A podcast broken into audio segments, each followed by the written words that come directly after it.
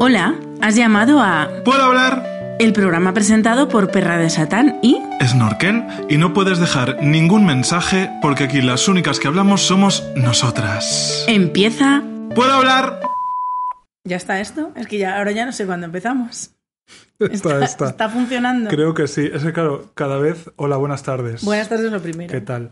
Eh, digo tardes porque nosotros estamos por la tarde, pero claro, hola amigas en general. Buenos días, buenas tardes, buenas noches y si no nos vemos luego, pues otra vez lo mismo Todo porque perfecto. lo he dicho mal. Pero en sentido contrario. Em, claro, es que cada vez la tecnología se nos agranda. Habéis sido tan generosas las oyentas de darnos unos buenos coffees para la webcam. Que Entonces, nos hemos comprado una webcam y somos ahora, delgadas ya. ahora se ve como las dos paredes y estamos como estamos más cerca, más lejos, es todo como una entelequia viva. La ciencia es increíble. Entonces las de YouTube nos estáis viendo, hola cariño, ¿qué tal? Buenas.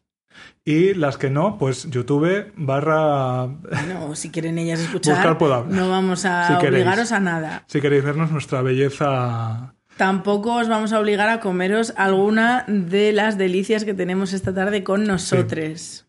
Preséntalas, porque yo eh, me las he encontrado ya sobre la mesa prácticamente. En Jacascar, porque resulta que me avisaron de una tienda Uy, que han abierto en Chueca. No juegues con la luz, que bastante nos ha costado.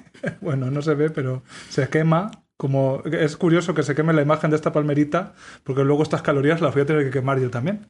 Entonces me avisaron de, ¿cómo se dice en francés? Maison Palmers. Me son palmer. Efectivamente, y tenemos aquí tremendas palmeras, merendilla patrocinada por ellos totalmente. Así Así, que que, muchas gracias. cariño. Gracias. Las que quieran patrocinar nuestra merienda, tenemos el, el mail y todo perfecto para recibir todo el carbohidrato que queráis y todo el azúcar y Incluso todo proteína. perfecto. ¿eh? Yo estoy dispuesta a comer un jamón de jabugo si hace falta. Cecina, ¿no? Una, merendilla de cecina. Yo lo bueno que tengo es que como de todo. Sí, eso me han dicho. Sí, sí, soy bisexual. El recordatorio ya... Este jueves tengo, tengo el- mi bautizo de Mañana, bisexual. quieres decir. Mañana. Mañana mismo te bautizan como bautizo de bisexual. bisexual, sí, ¿Ah, sí. sí? ¿Y quién te bautiza? Irene Montero. Ni más ni menos. Sí. Muy bien. Entonces, pues a ver. Que Así te- A ver qué me toca. Empiezas a brillar, no sé de dónde saldrá el agua que te echan por la cabeza, pero bueno. teniendo, teniendo en cuenta que será en el Ministerio de Igualdad, será un agua feminista, Claro, salida claro. del sudor de mujeres feministas. Bueno, me refería a agua de coño, pero también eso Ah, está sí. bien. Pero el, eh, el- se- ¿al- ¿alguien habrá destilado agua de coño? De alguna manera.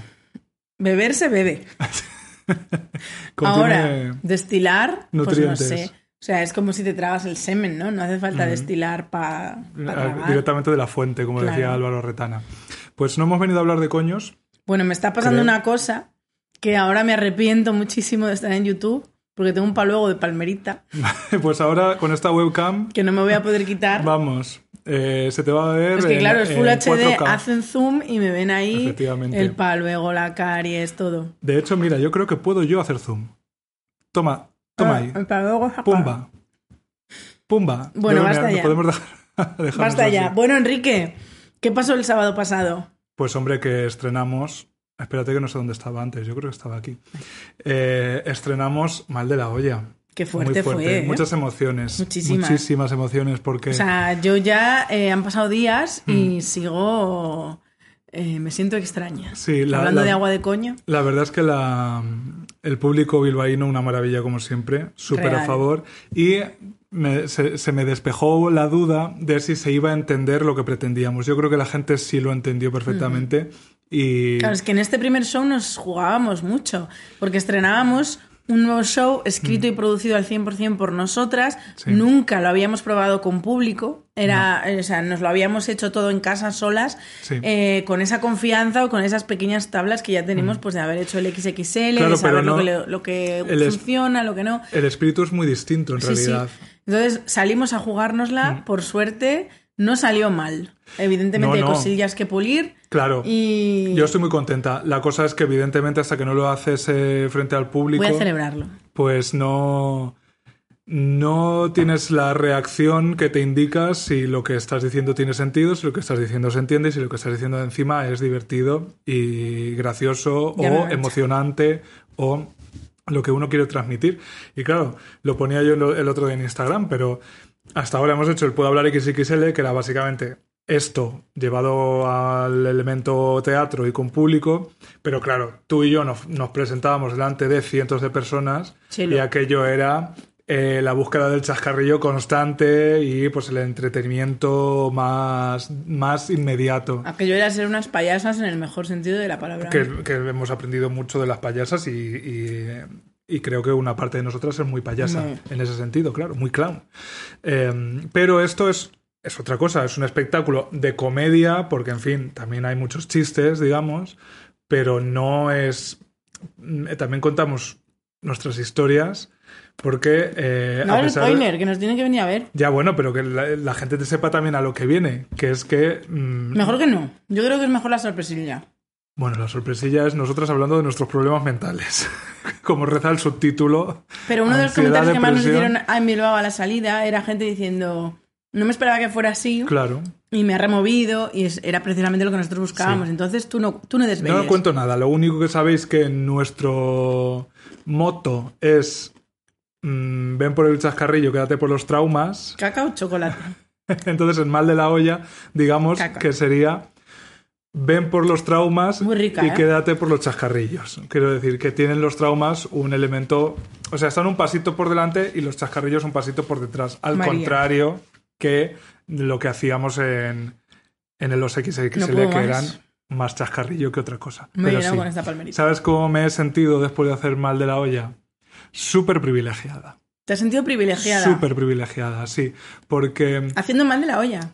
después de hacerlo, incluso un momento antes que te lo dije, digo, te Es que dije, Enrique quiso hacer conmigo un momento mágico, místico, Un poco como eso que nos han enseñado que hacen los grupos de música antes de salir al escenario, que se reúnen en círculo, invocan a las atalayas del norte y demás. Y yo estaba tan histérica que Enrique quiso decir, Beatriz, vamos a pararnos un momento claro. a eh, experimentar lo que vamos a hacer. Y yo, ¡que me dejen! ¡que me cago! Sí, porque a ver, yo soy una persona en realidad muy poco mística y muy poco espiritual, quiero decir, no, yo no busco la trascendencia. Tú no has salido en una procesión Eh, de Semana Santa. Yo sí he salido, hombre, en las de mi pueblo cuando era pequeño. La cosa es que yo no necesito nada, no, no necesito elementos sobrenaturales para darle un cierto ánimo de, bueno, de importancia a las cosas que estoy viviendo. Y ahora mismo estoy en un momento quizá más poroso en ese sentido. No Me sé, si por, del micro porque es que estoy luego. no sé si por las cosas que nos han pasado últimamente con el proyecto. eh, estoy como que en una etapa de reevaluación, porque también llevamos más de tres años, esto es una cosa completamente nueva y también tienes tú mismo que decir, vale, ¿por qué lo estoy haciendo? ¿Por qué me estoy exponiendo de esta manera? ¿Por qué voy a hablar de las cosas que voy a hablar dentro de mm, 15 minutos en el escenario? Y entonces era ya como eh, en bambalinas, ya se oía al público, entonces te dije, Beatriz, pase lo que pase, salga bien o salga mal, hemos hecho tú esto, eh, o sea, hemos hecho esto tú y yo solas. mm, lo que tenemos que presentar somos nosotras, quiero decir, eh, ya está. O sea que casi el convocar a la gente, el haberlo escrito, producido, el tenerlo todo preparado, eh, es que eso ya tiene mucho valor. O sea, ya pues es un, es, es- es un éxito, ¿no? Y luego me siento muy privilegiada de poder hacerlo porque la gente nos lo ha permitido. Quiero decir, evidentemente, eh, si tú te comparas con eh, gente No exitosísima, eh, pues es que nunca vas a estar satisfecho, Sí, ¿no? Pero también te puedes comparar. A Lady Gaga se lo permiten Claro. más. También te puedes comparar con gente probablemente más talentosa que nosotras, más graciosa, más lo que sea, y que a lo mejor no ha conseguido eso por circunstancias X. Entonces yo estaba diciendo, joder, ha venido mucha gente a ver una cosa que ni siquiera saben exactamente lo que es, y han venido porque Sí, somos nosotros. confianza ciega en nosotros. Y han venido porque somos Confianza nosotras. ciega, qué gran programa, ¿no? Se Nube tía, sí, sí, claro. Han venido porque somos nosotras. Joder, qué privilegiadas somos de que a través de Puedo Hablar, pues lo que decía el otro día, hemos conectado con la gente.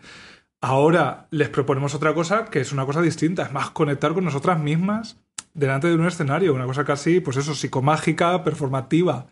Eh, y, y tener desde el estreno tanta gente, tanto cariño, tanta atención. Salimos en el correo, muchas gracias a Fermín del Correo que nos dio casi una página.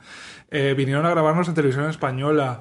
Eh, Radio Euskadi. Radio Euskadi también hablamos. O sea, que al final estamos haciendo algo que despierta interés despierta cariño, despierta atención y los mensajes que nos llegaron después, pues es que a mí me tocó solo decirnos que habían venido 20 personas de una asociación eh, a vernos, eh, de una asociación de enfermos mentales y de familias con, enfermos mentales, y decía, joder, pues es que qué bien, ¿no? Qué privilegio, qué, privilegio haber dado en ciertas teclas, ¿no?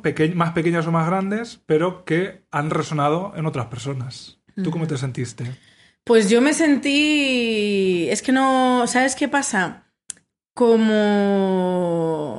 Como mi trastorno mental va por la incapacidad de controlar ciertos, ciertas emociones, eh, lo que yo aprendí y me cuesta mucho desaprender es a bloquear. O sea, cuando veo que algo me supera, eh, lo bloqueo y dos días después lo digiero.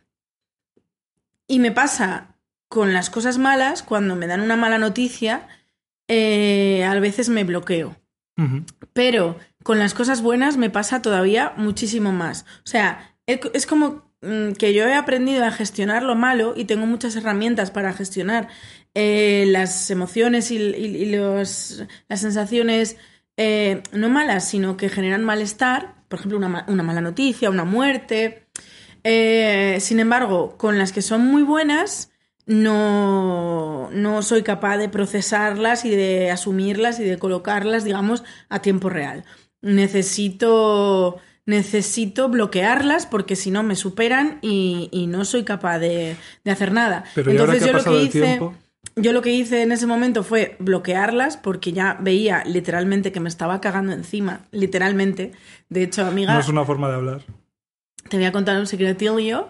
Eh, en, este, en este nuevo show, Mal de la Olla, eh, hay un momento en el que Enrique está sola en el escenario y yo otro en el que estoy sola. Así nos damos un descansito que llevamos un trote. y eh, mientras estabas tú. Yo. Yo estaba cagando. Pues muy bien. Estaba intentando ver qué asociación era porque nos etiquetaron una foto que ahora mismo no soy capaz de encontrar, pero lo pondremos y daremos las gracias en Twitter o donde sea, porque fue muy emocionante también luego hablar con ellos a la salida de, este. Pero cariño. Se quedaron esperando, pero no había terminado. Por eso sí. Que me cagué. Pero ahora ya han pasado dos días. De hecho, ayer llegué tan cansada que no desbloqueé mis emociones para experimentarlas y transitarlas. ¿Han pasado dos días o cuatro? Bueno, han pasado dos días, chica. Mm, ya está. Hoy es lunes, 19 de septiembre. Y ya está. Eh, y ya, hoy sí. Hoy sí, hoy ya me he levantado yo y al despertarme en la cama, además me ha pasado una cosa que me encanta, que es que yo me puse el despertador a las nueve y media, pero me desperté a las 9.07, lo cual me daba 23 minutos de estar a gustico en la cama, así. Mm, rezongando. Y dije, pues me voy a masturbar, porque es que ahora tengo un crash nuevo, porque Pedro ya Pedro Caput. Hay un nuevo Pedro eh, y le he pedido una cita. En principio me ha dicho que sí, que me iba. Bueno, no voy a dar datos, no sé a qué se revele el pastel. me iba a... Y claro, como tengo un nuevo crash, pues yo me desperté y dije, ¿y sí?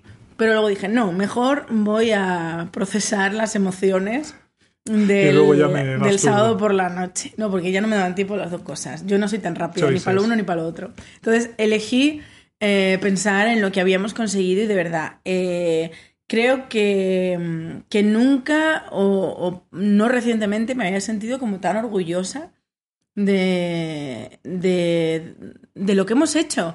Porque a pesar de que lo hemos hecho porque tenemos el privilegio de que el público nos responde, también lo hemos hecho por nuestro trabajo, porque literalmente, o sea, hubo quien se acercó a ofrecernos su ayuda y hubo quien se interesó en nosotros. Nos pasó un poquito igual que con Pedro la plataforma, no confundir con Pedro el de los dinosaurios, em, que de primera mano, o sea, en un primer momento se, se, acercaron a darnos síes y a darnos, ofrecernos cosas, pero a la hora de la verdad nos dejaron en bragas.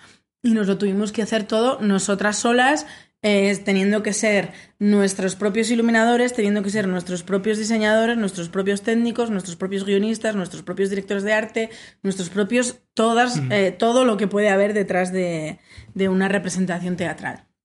Entonces, eh, ahí me dio así como el subidón de, o sea, qué fácil podría haber sido tirar la toalla y decir, pues nadie nos apoya, nadie nos ayuda, lo tenemos que hacer siempre todos solas pasando también por el trance de Pedro Podcast diciéndonos adiós.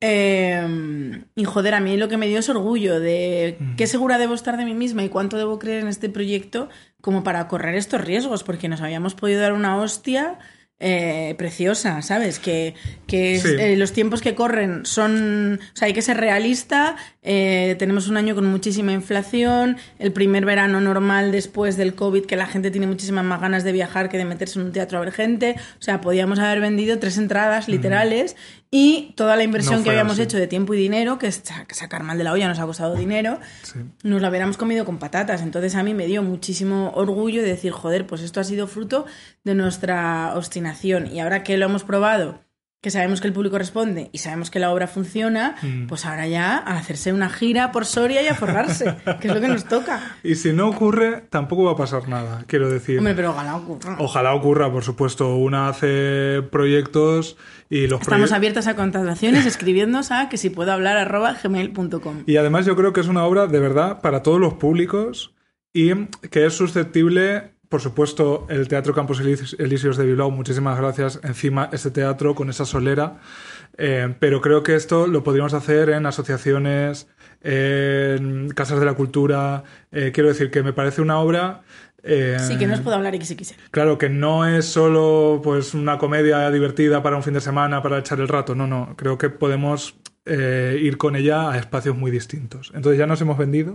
Hija, qué pesadas somos. Pero es que estamos muy contentas. Sí, a ver, muy contentas. Hay que tenéis que entendernos y que nos deis estos minutillos para un poco felicitarnos porque llevamos unos meses que han sido de gran crisis. de gran pues crisis. nos toca reír. Y es como que... Eh, que algo se coloca dentro, o sea, que sientes que dices, o sea, pues merece la pena, ¿no? Y, la gente en ese sentido fue súper cariñosa y es que, claro, nos decía, a mí me dijeron un par de cosas que me desarmaron en ese, en ese trance. Además, vendemos nuestro propio merchandising, por supuesto, después de... Sí, yo también quiero pedirle perdón a la gente que se acercó a contarme a mí cosas fuertes, porque como estaba bloqueada, eh, o sea, como estaba con el blog puesto para no sentir, mm. porque esto es una cosa que te dije yo a ti también, esa misma mañana cuando yo estaba ensayando, porque esto es un... O sea, lo que llevamos ahora es una obra de teatro con guion, es decir, que ya no improvisamos que nos tenemos que aprender un texto. Hay cierta improvisación, pero Entonces, que es un texto. Eh, mientras yo estaba dando como el último repaso esa misma mañana, eh, pues eh, haciendo mi parte, me eché a llorar o sea, como que algo se rompió dentro de mí, me eché a llorar y yo dije, esto no me puede pasar encima del escenario. Que si te pasa, no pasa nada, ¿sabes? Porque la gente te va a recibir con los brazos abiertos en tu rotura emocional. Mm. Pero yo me tuve que bloquear para poder sacar la obra adelante. Y cuando después me vino a hablar gente, yo como seguía con ese blog puesto, es como que la gente me estaba hablando y yo estaba sintiendo en plan, sí, sí, sí, sí, ay, gracias, gracias, gracias. Mm. Pero os juro que no sabía lo que me estabais contando. no, también porque estás una camiseta, una taza, el cambio, no sé qué, entonces pues eh, lo agradecemos, pero es verdad que es un momento que cuesta detenerse muchas veces a darle la importancia que tiene lo que te están contando, porque hay gente que viene y de verdad que mm, creo que siente esa confianza con nosotras, ¿no? Que la, hemos generado a través de ya tantos años de, de escucharnos. Y joder, es que eso es mágico, o sea, es mágico. Como mágicas son las palmeritas de Maison Palmier. Bueno, y ahora ya. Sí, ahora ya empezamos porque mm, creo que tú y yo, Chelo, hemos estado 130 episodios muy centradas en nuestras opresiones y en nuestras quejas y en las violencias eh, a veces literales, casi siempre simbólicas, eh, pero a veces mm, literales que, nos, que nuestras circunstancias pues, nos han arrojado. ¿no? Y hemos hablado muchísimo de gordofobia, de LGTBI-fobia. Eh, Incluso de locofobia. Sí, de, pues de, salud mental desde el punto de vista de personas que están cucú. Y claro, es verdad que cuando de uno... machismo. El machismo también, por supuesto. Eh, cuando uno está procesando esas cosas, muchas veces desatiende eh, los privilegios que, tiene, que son muchos. En nuestro caso yo diría que son mayoría eh, en, varios sentidos, pero claro, eh, yo creo que una tiene que ponerse en paz con sus opresiones para ser capaz luego de proyectar bien, o sea, con, con honestidad y con tranquilidad sus privilegios. Porque evidentemente, para mí ser un marica gordo atraviesa mis 24 horas, o sea, no hay casi un solo momento en el que no me afecte alguna cosa de, de, esas circunstancias, ¿no? De esas identidades, pero están ocurriendo más cosas a la vez. O sea, no, no solo soy un marica gordo, también soy una personalidad como hombre, muy a mi pesar. soy eh, blanco, vamos, blanco mm, manchego, que es más como dos veces blanco. Eh, soy una persona que tiene DNI, que ya solo eso. Eh, no, yo no, no, soy consciente de hasta qué punto me facilita la vida y solo hablando con personas que no lo tienen, que no tienen una situación regularizada, eh, muchas veces porque, o sea, porque el mundo se lo impide, o bueno, el mundo, el Estado español en este caso, se lo impide. Y, joder, ya es, quiero decir que yo, yo emito una factura y, y normalmente la cobro, yo pongo mis datos y, claro, eso es también porque tengo una situación eh, jurídica, digamos, ¿no? Que me lo permite, ¿no? Entonces, Sí, porque tuviste el privilegio que, aunque sepamos que, que no, o sea, no, no, se elige dónde se nace y dónde naces tampoco debería ser un motivo de orgullo, eh, pero tenemos el privilegio de haber nacido en España, porque la nacionalidad española tiene unos privilegios, por ejemplo, hace unos meses yo me tuve que sacar el pasaporte para poder viajar a Estados Unidos y la visa, eh, por haber nacido en España, tengo unas dificultades respecto a otros países que se los tienen más fácil, pero también eh, para mí es más fácil entrar en Estados Unidos que otras nacionalidades. Entonces, lo malo del privilegio es que lo damos, son cosas que damos por sentadas.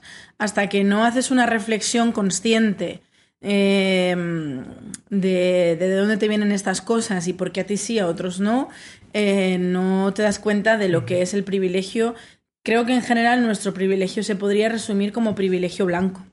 Sin duda. Porque aunque también podríamos tener un poco de privilegio de clase, porque no venimos de familias pobres, pobres, pobres, mm. eh, y podríamos tener, bueno, tú lo que dices del privilegio de ser leído como hombre, pero yo también el privilegio de ser mujer cis, por ejemplo. Em, pero yo creo que el, que, igual que dices tú que, que ser maricón y gordo es 24 horas al día, si hay un privilegio que para nosotros es 24 horas al día y no se nos va a ir nunca, pase lo que pase, es el privilegio blanco. Sí, sí, sin duda. Además, em, em, claro, cuesta tanto eh, darte cuenta de las cosas que, que, em, te ahorras o que ganas, eh, en este caso, por estar en la parte más privilegiada de esa, de, esa, ¿no? de esa pirámide, digamos que muchas veces el como darte cuenta es, es como tan revelador que yo tengo la sensación de que me quedo en la superficie, ¿sabes? De que ya eh, me rompe tanto los esquemas darme cuenta de, en un momento dado, de, de, de, que, de, que, el color de mi piel me ha, me ha librado de algo, me ha otorgado algo, que me deslumbra eso, ¿sabes? Como que no.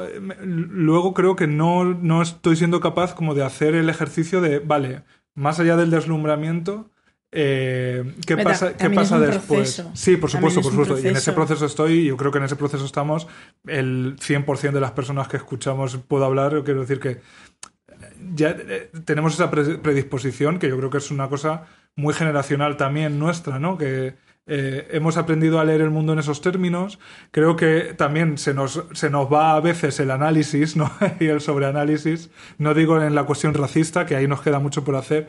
Digo en, que uno ya lee cosas, ya todo lo, lo marcamos con ese lenguaje del privilegio y la opresión y a veces quizá estaría bien como tener otros focos, ¿no? Tener ese pero tener otros. Ejemplo práctico de, de lo que quería explicar. En Bilbao precisamente... Eh, yo me quedaba en un sitio que para luego ir al centro, al teatro y tal, el, yo cruzaba el, no sé si es un barrio, es que me lío un poco, pero creo que es el barrio de Cruces o la calle Cruces, o creo que la calle tiene nombre de santo, las oyentas bilbaínas me sacarán del error, pero básicamente es pues un barrio de muchísima población inmigrante, muchísima población racializada. Es una calle donde hay pues muchísimos negocios eh, árabes o bueno pues muy internacional y ahí como con mucha población de, de muchas partes del mundo. Pues de verdad de las ocho veces que pasé por ahí en total estos días, yo no sé si en la o sea, en el 75%, o sea, 3 de cada 4, habría presencia policial. Y luego. Sí, yo pasé por ahí dos veces, pero ¿es cruce se llama? Yo no sé si. Es que me, surge esa duda. Es que mi tía lo llamaba de otra manera. Pero. Eh, bueno, en las oyentas bilbaínas saben perfectamente qué zona o qué calle decimos y la gente de, otros, mm, de sí, que en todas las ciudades siempre hay un par de calles. Podemos comparar que aquí es Lavapiés, que lo tenemos, que vamos, es, casi yo, eh, estamos ahora mismo limítrofes. Las Cortes. Cortes, eso. Has dicho cruces. Has dicho cruces. cruces es de donde es Esti. cruces es donde Hija, siempre presente. Sí, sí. Cortes. debe ser como el nombre de la zona, sí. Sí. Eh, que por cierto, eh, yo creo que era el sitio donde había como transformismo y tal, por otra cosa que te voy a contar luego. Eh, pues eso, que había presencia policial casi siempre y luego en un en una concretamente yo no sé qué estaría pasando, pero parecía pues tipo redada, tipo algo ya más de coche cortando la calle, 12 policías y tal.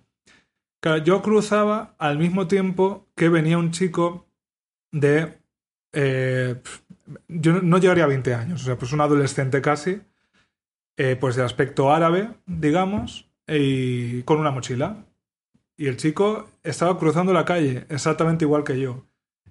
Yo pasé como si nada y ahí le dijeron, eh, tú, aquí y la mochila ahí en el suelo. Y claro... Y a ti no te dijeron nada. Nada, a mí eh, absolutamente. O sea, y cruzamos a la vez, ¿no? y por eso eh, para mí fue como tal, o sea, es como que te explota en la cara el privilegio, ¿no? Y piensas, el chico está cruzando la calle, o sea, exactamente igual que yo, viene del otro lado, pero es que está cruzando la calle, o sea, no, no es que haya salido del portal donde están, no, no, estaba cruzando la calle. A mí ni me vieron los policías. ¿Sabes? Es que ni nada. Yo no. Yo no yo por primera vez en tu vida fuiste delgada. Por primera vez fui invisible.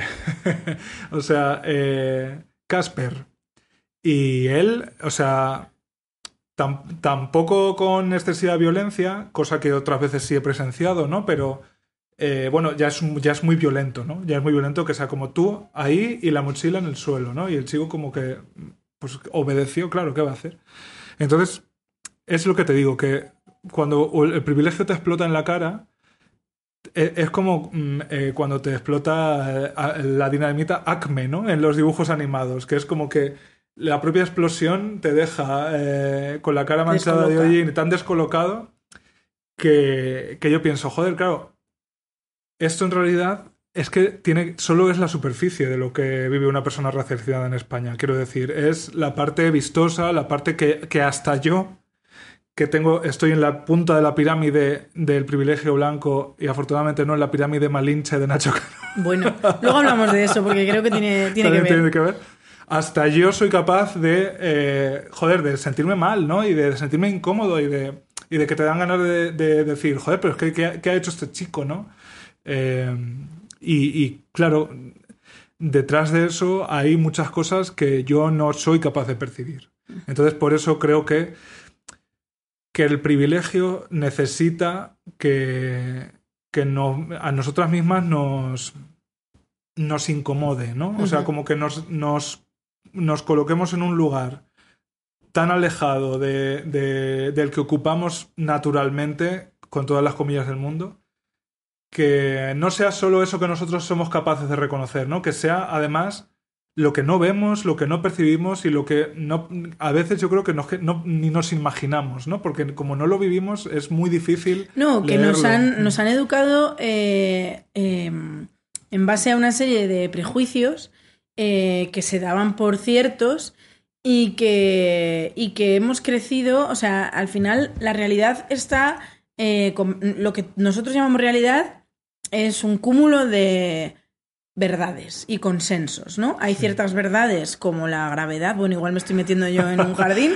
Creo que se han reunido los terraplanistas en Mallorca. Juraría que la gravedad es como Que sí, o sea, sí. Una ley física, digamos, ¿no? Pero luego hay otras ciertas verdades que solo son verdades y que se llaman prejuicios, ¿no? Como por ejemplo que a lo mejor otra persona que no se ha parado a pensar en qué es el privilegio blanco, que no, no sabe ni siquiera de la existencia de la palabra de construcción y no está no su vida no lo ha llevado a salirse de su carril en ningún momento vive lo mismo que has vivido tú y piensa, algo habrá hecho. O si, o si le detienen a él es por algo. O yo hace 10 años. Efectivamente. O bueno, claro, porque al final, eh, y te traigo aquí porque te lo quería yo explicar, pero digo, ¿para qué explicarlo yo y meter la pata si puedo leer y citar a la persona que lo ha escrito y que lo explica eh, perfectamente? que es de Sire Vela, que es una divulgadora que yo sigo en, en Instagram y me gusta mucho porque... Uy, que le da una hostia al micro. Em, sube muchos vídeos cortitos explicando cosas y ella pues tiene la capacidad de comunicar muy bien y de explicar las cosas en un minuto, cosa que nosotras no. y, bueno, ella da muchos cursos sobre antirracismo, yo hice uno y tal. Y... ¿Deciré Vela, Vela con B? Sí.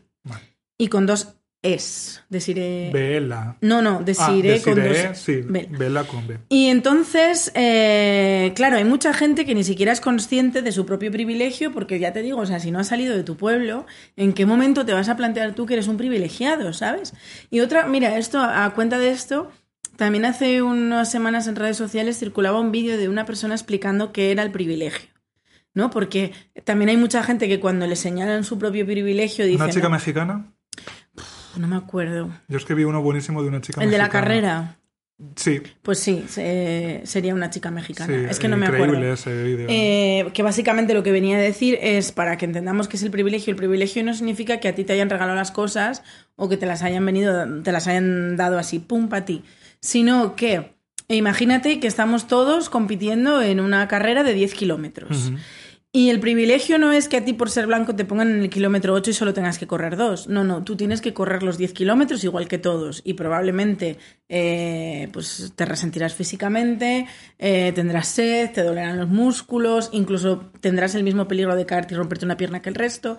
Pero el privilegio es que esas personas salen 15 minutos antes, echan a correr 15 minutos antes. Entonces, evidentemente, aunque tengan que esforzarse, hayan tenido que prepararse físicamente, tengan que estar concentrados y preparados psicológicamente para una carrera de 10 kilómetros y tengan los mismos peligros que tú de me puedo caer y romper una pierna o me puede dar un tirón y me rompo un tendón, eh, si sales 15 minutos antes, es bastante probable que quedes mejor posicionado al final. Entonces, eso sería una manera muy clara de entender el privilegio, ¿no? Que las personas que tienen que salir 15 minutos después solo porque alguien lo decidió, Em, o se esfuerzan más y se preparan más y se lo ocurran más y todo más y mejor para poder solo igualarte a ti, o indudablemente van a quedar peor. Entonces, sí, lo que decía esta chica que también era muy como muy bien explicado, ¿no? Que es que a veces efectivamente una persona que sale 15 minutos, minutos después, a lo mejor es tan buena o está tan preparada tal que gana la carrera, ¿no? Que quiero decir que no es imposible. Pero, claramente se ha tenido que esforzar más. Claro, no, pero que eso no, no quita que eh, la situación sea injusta, ¿no? Como que a veces que triunfe, que triunfen los oprimidos no es una negación de la opresión. Es, eh, bueno, pues la confirmación de que esas personas tenían algo o estaban en un lugar adecuado o lo que sea pero que no quita los condicionantes. Y explica Desiree Vela en su blog, en desirebela.com, con dos es, ya os digo, qué es el privilegio blanco, ¿no? Y leo así no me lío. Hablar sobre el privilegio blanco es complicado, sobre todo porque hay personas blancas que no creen que exista tal cosa. Pasa algo similar al reconocimiento de la existencia del privilegio masculino. Hay hombres que lo niegan y se ofenden cuando se nombra. Sin embargo, el hecho de que la mayoría de personas blancas se nieguen a reconocerlo no hace que deje de existir. Así que hablemos de él para saber qué implica y cómo se manifiesta. El privilegio blanco es el concepto que resalta las ventajas sociales, políticas, económicas, profesionales y de cualquier otro tipo de las que disfrutan las personas blancas con respecto a las personas que no lo son. El privilegio blanco opera y existe en la mayoría de los sistemas e instituciones que afectan a nuestra vida, y también lo hace a nivel interpersonal. Hay personas blancas que no creen que tal cosa exista o intentan rebatir la existencia del privilegio blanco aludiendo al hecho de que ellas no son privilegiadas en ningún sentido. Si tú eres una de esas personas, atiende. Nadie está diciendo que tú no hayas pasado, que tú no lo hayas pasado mal en tu vida, ni que no te enfrentes a dificultades u obstáculos. Lo que se está poniendo en relieve es que esas luchas o esos obstáculos que enfrentas no están nunca relacionados con el color de tu piel. Entonces yo creo que era muy buen resumen, así que dije, pues chica. Totalmente, sí. Yo creo que nos queda ya a todos claros por dónde vamos. Sí, de hecho, para mí también fue bastante mm, revelador. Hace un par de semanas fui aquí en el Teatro del Barrio, que está aquí al lado, al espectáculo de Silvia Agüero, que es una mm, activista gitana, pues yo creo que será de las más mm, famosas. Sí, conocidas o relevantes, y yo desde luego la sigo y aprendo mucho con ella. Y tiene un espectáculo que se llama No soy tu gitana, que es un monólogo sobre, pues, eh, casi antigitanismo 101, ¿no? antigitanismo, la primera lección. Para Damis. para Damis, eh, porque ella además lo hace de una manera, pues, interactiva. Quiero decir que, que lo hace claramente con el ánimo, con un ánimo pedagógico que, del que tenemos que partir muchas. Me incluyo, quiero decir. Yo primero pensé, es, la, es el primer día de toda mi vida en el que yo mm, le dedico una hora y media de mi tiempo a escuchar a una persona gitana hablándome de lo que significa ser gitana, ¿no? Y eso gracias a que Silvia ha tenido la generosidad de montar un espectáculo para que tú te sientes y ya está. Y no tengas que hacer más... Ya, ya, está, nada más esfuerzo que ese. Entonces, claro, era un recorrido muy bien trazado por los conceptos más clave del antigitanismo, históricos, actuales, vamos, incluía hasta una cosa que me encantó, que era como un, curso acelerado así muy breve de maldiciones gitanas, ¿no? Que la maldición gitana es una cosa que ha estado en nuestra cultura popular de siempre y en realidad te, te, explicaba sus mecanismos y decías, joder, es verdad, o sea, tiene, por ejemplo, que, se, que fuera en realidad una cosa imposible de pasar, ¿no? Una cosa casi dada, pues, no sé, muy revelador, vamos. Y, y me daba yo cuenta de que efectivamente el privilegio blanco, yo a veces el, eh, mi resorte mm, un poco ahí del cerebro era, bueno, tampoco yo lo, lo, he podido experimentar tanto porque en mi pueblo no había inmigración, ¿no? Eso pensaba yo a lo mejor con 20 años. Yo es que en mi pueblo no me, no había niños negros, no había niños árabes, no había niños chinos. Eh, ahora hay más diversidad en ese sentido en mi pueblo y supongo que en todos los pueblos. Pero entonces no había. Y claro, aquí te das cuenta de que lo que sí que había, por supuesto, eran niños gitanos. Y que los niños gitanos, yo tenía un compañero gitano y había familias gitanas con las que nos relacionábamos y pues eh, la, que tenía el puesto en el mercado, la que formaban parte del pueblo absolutamente, y aún así,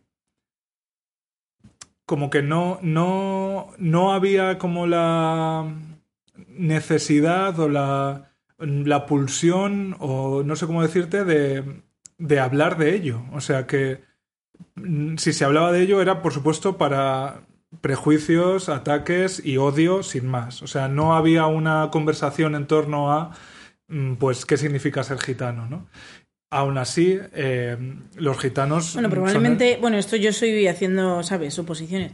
Probablemente no había una conversación de qué significa ser gitano, porque los blancos ya, ya creemos saber la respuesta, cómo nos han educado en el prejuicio y cómo nos han dicho que es un gitano. y... es lo mismo, o sea, si tú no haces el, si tú no tienes la voluntad de romper esos prejuicios y de acercarte a personas, a personas gitanas, bien sean porque viven cerca de ti, bien sea porque hay productos culturales o a través de las redes sociales, que también hay muchas activistas en redes sociales, te vas a quedar con la definición que te dieron. Claro, y la cosa es que tampoco ellos tienen por qué tener la responsabilidad de educarnos, claro, claro.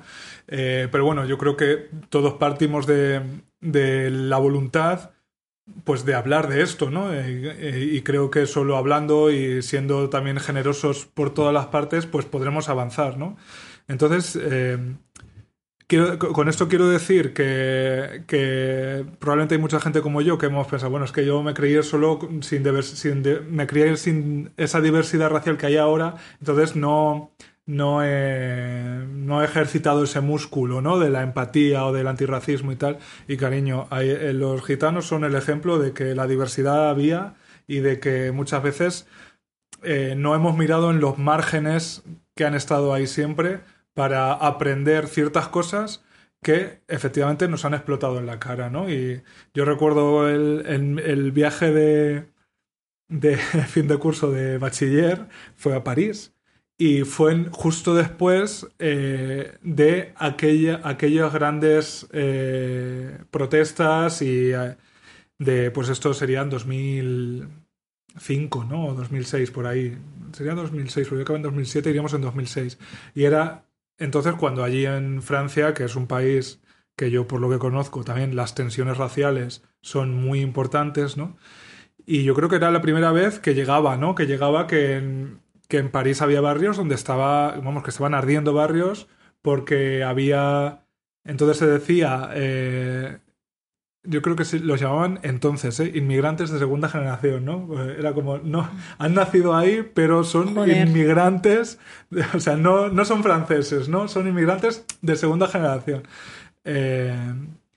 y, y, fue como probablemente la primera vez que alguien de mi edad dijo, joder, ¿qué, pasa, no? O sea, ¿por qué hay quien ha salido a quemarlo todo? Porque ¿contra qué están protestando, no? Y era una cosa que como aquí en España lo hemos vivido a lo mejor pues 10 o 15 años después, también porque aquí como, como país acogedor de inmigración a gran escala, quizá tardó más, ¿no? En ese sentido España a, estar eh, no, pero, o sea, la, yo creo que la gran oleada de inmigración que causó tantísimos problemas que en la tele y en todo, que decían que fue la primera, bueno, la primera vez que yo escuché, claro, no sé si eso ocurriría antes, eh, o sea, cuando empezó esta cosa de que vienen a quitarnos el trabajo, que eso pasó también, fue, antes de la crisis. Sí, no, claro, sí, sí, incluso yo, yo creo que en los 90 a finales de los 90, principios de los 2000. empezó a venir inmigración eh, ya como a, gran escala. digo todo esto, que yo no tengo ni datos ni nada, lo digo puramente desde la percepción de una persona que era niño y luego adolescente. Y, es verdad que aquí yo creo que la, inmigración eh, la catalogamos primero por origen y era como, eran como fenómenos distintos, ¿no? No era lo mismo alguien que venía de Latinoamérica eh, que luego la gente que venía de, de Marruecos o del Magreb, ¿no? De, de África. Me pierdo un poco por con los términos, me vais a perdonar. Gran privilegio blanco el no tener, ¿no? que, saber de dónde viene la gente en realidad. Y, yo creo que, por ejemplo, la inmigración latina se acogía de una manera distinta a luego lo que luego se llamaron las pateras, los cayucos. Creo que que como sociedad catalogamos esos fenómenos migratorios de maneras distintas, ¿no? Eh, quizá también porque con, la mayor parte de la migración latina pues compartimos el idioma, ¿no? Hmm. Eso los colocaba en un, en un punto distinto, aunque según Nacho Cano... Bueno, es que es muy fuerte. ¿Lo dejamos para el final o abrimos ya el melón? No lo podemos abrir, ¿no? es que también, o sea, yo de todo eso también me he enterado a través de un vídeo de una chica que ha ido a ver Malinche y explica lo que ha sido a ver. Yo te reconozco que, a ver, esto olía ya quemado, te quiero decir. Creo, que no, teníamos ninguna duda de Y la semana pasada me acuerdo que estuve tomando unas cervezas con unos amigos y entonces uno de ellos eh, había visto la web de Malinche y tal, que, bueno, pues eh, que te ofrecen no solo el musical, sino también vivir la experiencia Malinche, que la experiencia Malinche es básicamente que han montado un restaurante mexicano y que cenes allí para sacarte más dinero. y que venga un fraile a cortarte las manos. Y estábamos riéndonos y tal de todo esto y jaja, y cómo será y qué tal, pero claro, y luego también viendo los precios, pues dijimos, pues a ver, no vamos a ir a comprobarlo con nuestras propias carnes. Así que agradecidísima de que haya habido una chica también. Eh, que fue y que debe ser, o sea, yo solo viendo el vídeo de la chica eh, estaba sintiendo una vergüenza tan grande y luego me di cuenta de una cosa, porque en cuanto terminé el vídeo lo que dije fue, a ver cuántas entradas ha vendido este señor, a ver cómo va la venta de entradas. Y me di una bajona tremenda porque vi que había muchísimos días agotados. Y es un recinto muy grande. Es un recinto muy grande. O sea, no estamos hablando de cuando nosotros agotamos en el Reina Victoria, ¿sabes? Em, Yo creo que el morbo también hace. ¿eh? El morbo hace, pero ¿sabes de lo que me di cuenta también? Y no sé si tendrá que ver y ojalá no, pero es que creo que sí. Que se viene el 12 de octubre y que es una manera de celebrar la hispanidad. Y entonces eh, la gente dice, pues vamos a celebrar la hispanidad. Sesión especial Malinche 12 de octubre. Llévate una banderita de España, sangre de una persona ah, de Latinoamérica y para mojar tu pluma de oca y firmar las leyes de las Indias. Básicamente lo que esta chica contaba es que, bueno, pues han puesto a una Malinche, eh, que es una mujer empoderada y libre. Además es que debe estar descrita así en el papel. La que iba a hacer Chanel. sí. Eh, Chanel yo creo que sabiamente dijo, aquí no, vamos, que no me esperen. Pues sí, supongo que cuando no tienes, que esa es otra, otra cosa del privilegio blanco, que al final un actor blanco puede encontrar, si eres actor, puedes encontrar, puedes hacer de todos los papeles que te imagines, pero si eres una persona racializada como es Chanel, pues a lo mejor tienes más problemas para encontrar un trabajo como actriz para ti y le tocaba ser malinche, o a lo mejor le encantaba a ella, que estamos presuponiendo. pero lo cierto es que después del éxito de Eurovisión, pues ella se bajó de ese carro y otra pues le, tocaría subirse para, para, interpretar de nuevo Últimamente eh, ha habido polémica eh, por el mundo elfo, no sé si lo has visto. Sí. Y por el bueno, y la sirenita. Bueno, la sirenita, por supuesto, Juego de Tronos también. Eh, claro, la, modificación racial solo nos vale si es hacia lo blanco, ¿no? Quiero decir, si Scarlett Johansson hace el papel de una chica japonesa, nos parece ok. Pero si la sirenita, que por otro lado, eh, creo que no le descubro, no es, no es un spoiler esto que voy a decir. las sirenas no existen lo siento, son unas figuras eh, mitológicas, si se quiere, de fantasía. Originariamente pájaros. Sí, mitad pájaro, mitad una, cosa, una cosa muy rara. Eh, y además es una figura mitológica tremendamente machista. ¿Por qué no decirlo ya que abrimos este melón? Pues era. Eh, lo, marica no quita lo machista, eso vaya por delante, pero se supone que Andersen. El, no, digo la, original mitológica de griegos, romanos, son todos humanos. Las que cantaban para Ulises, que se ataba al mástil y tal. Mujeres que jodían a hombres. Pero quiero decir que el cuento de Andersen, que está en el origen de la adaptación de Disney, es una metáfora de un amor homosexual porque Andersen era de la cáscara amarga. Como, dicen en Chile, se le quemaba el arroz. o, cosía para la calle. Cosía para la calle, eso me encanta. En, Sevilla. el cuento original de Andersen No, lo, no lo he leído, mm. pero. O sea, no puedo decir que sí es un cuento machista. bueno, pero sí, que quiero decir que. Pero es que, ¿qué película de Disney no es machista? ya, ya, pero que. Pero vamos, que sí. El point es, es, es una figura mitológica de fantasía, bueno, mitad chica, mitad, mitad pez, ¿por qué no puede ser negra? O sea, quiero decir... Y yo solo come pescado blanco. Claro, o sea, aceptas. Porque me dices, no, es que no tiene branquias, ¿no?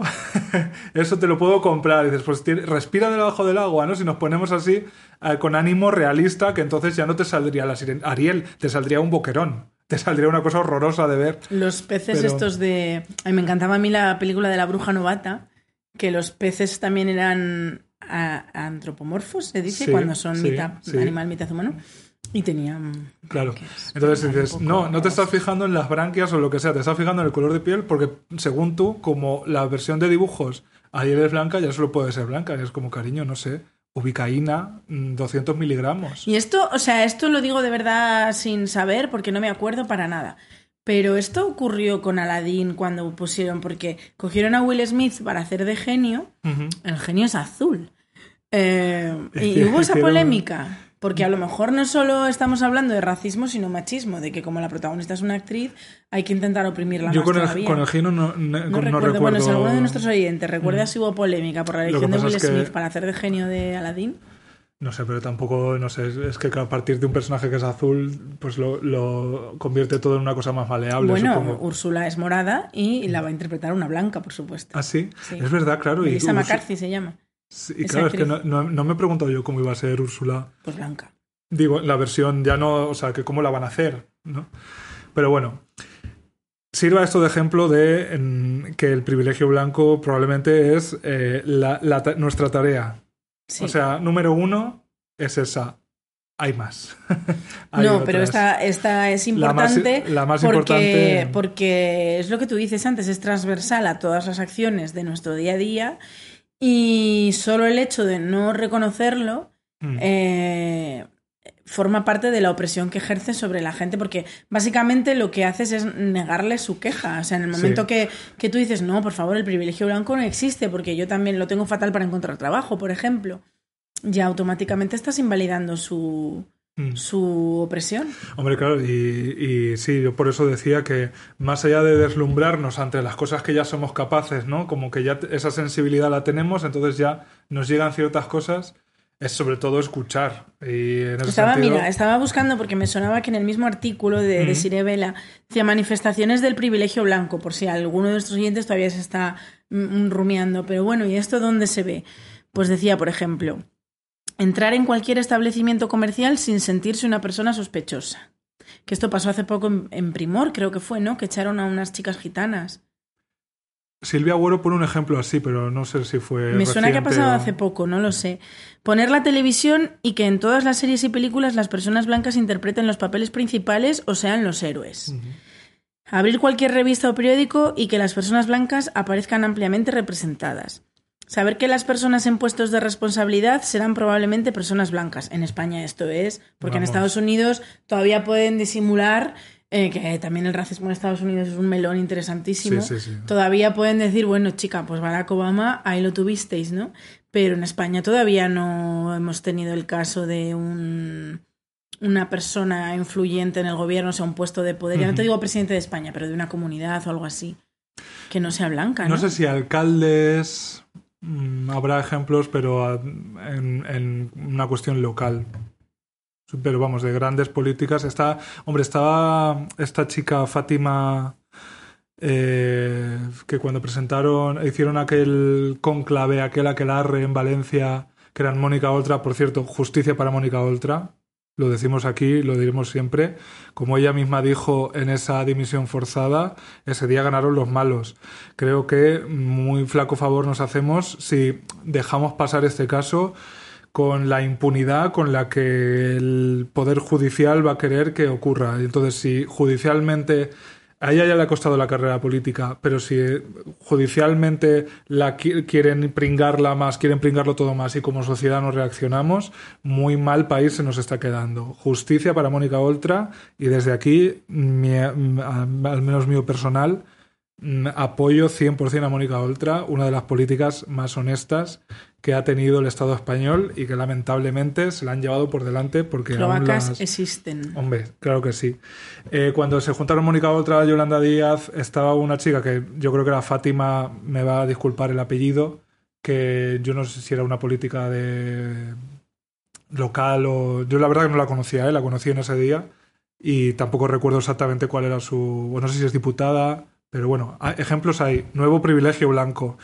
Tampoco eh, ¿no? no nos llega o no nos informamos lo suficiente como para saber estas cosas. Gran privilegio blanco. Y el último de los que, bueno, eh, cita muchos ejemplos, pero no vamos a estar aquí toda la tarde.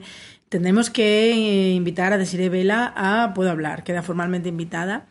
ya no para hablar de privilegios, pero bueno, ella tiene la vía para hablar de muchísimos temas. Eh, despreocuparse de llevar siempre encima su documento de identidad porque la policía no les parará aleatoriamente para pedírselo, en base a lo que decías tú. Efectivamente, pues sí. Pues número uno, privilegio blanco. Grandes privilegiadas, ahí no queda tal, pero por supuesto hay otros y uno que aquí sí que estamos en distintos puntos es, por supuesto, el, privilegio masculino. Porque yo soy un... Eh, mi, privilegio masculino muchas veces ha sido una victoria pírrica casi, o sea, que lo tengo casi por descarte, porque eh, ya me esfuerzo yo mucho en eh, ser lo menos hombre mm, que podría ser casi, ¿no? Pero aún así mm, tengo mucha patente de corso mm, en muchas cosas que yo creo que más que en las que yo puedo percatarme, lo que decía antes, o sea, hay algunas que me deslumbran, pero luego hay otras que no que no es que ni siquiera que no tengo esa esa porosidad para que me lleguen, ¿no? Que no, las doy por hechas y que para mí pues así es la vida, ¿no? Que es lo que uno está tentado de decir cuando está en un privilegio. Es como, no, pues que la vida funciona así, ¿no? O sea, ¿cómo que no? Eh, y a mí, por ejemplo, creo que una cosa que no se me ha hecho eh, excesivamente al menos es como enjuiciar mi carácter.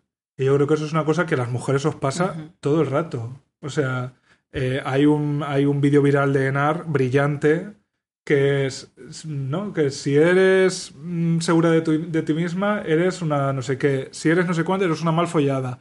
si eres asertiva, eres no sé qué.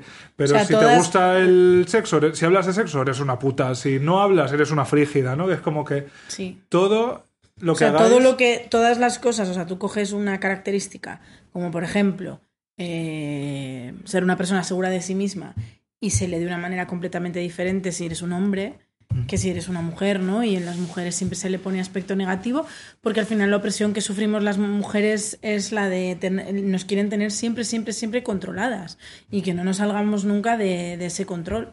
Eh, controladas eh, para tener hijos, eh, de ahí que tengamos que estar otra vez debatiendo que si la ley del aborto, que si no sé qué, algo que en Estados Unidos, pues mira, ya pasó, controladas para que se ocupen de los hombres, al final, eh, y eso también entronca con el privilegio blanco, al final, para que un sistema piramidal funcione, es decir, para que en la cúpula haya unos pocos privilegiados, tiene que haber unas bases de esclavos, o sea, es que es así, de personas esclavizadas eh, que lo sostengan. Para que haya una zona VIP acotada con tiene que un haber una muy gorda llena de gente que, que paga la zona por estar VIP tiene que ser mucho más pequeña, porque si no, no funciona. Entonces está claro que igual que para que los blancos, o sea, para que Europa haya prosperado, es porque hemos saqueado vilmente eh, el resto de continentes.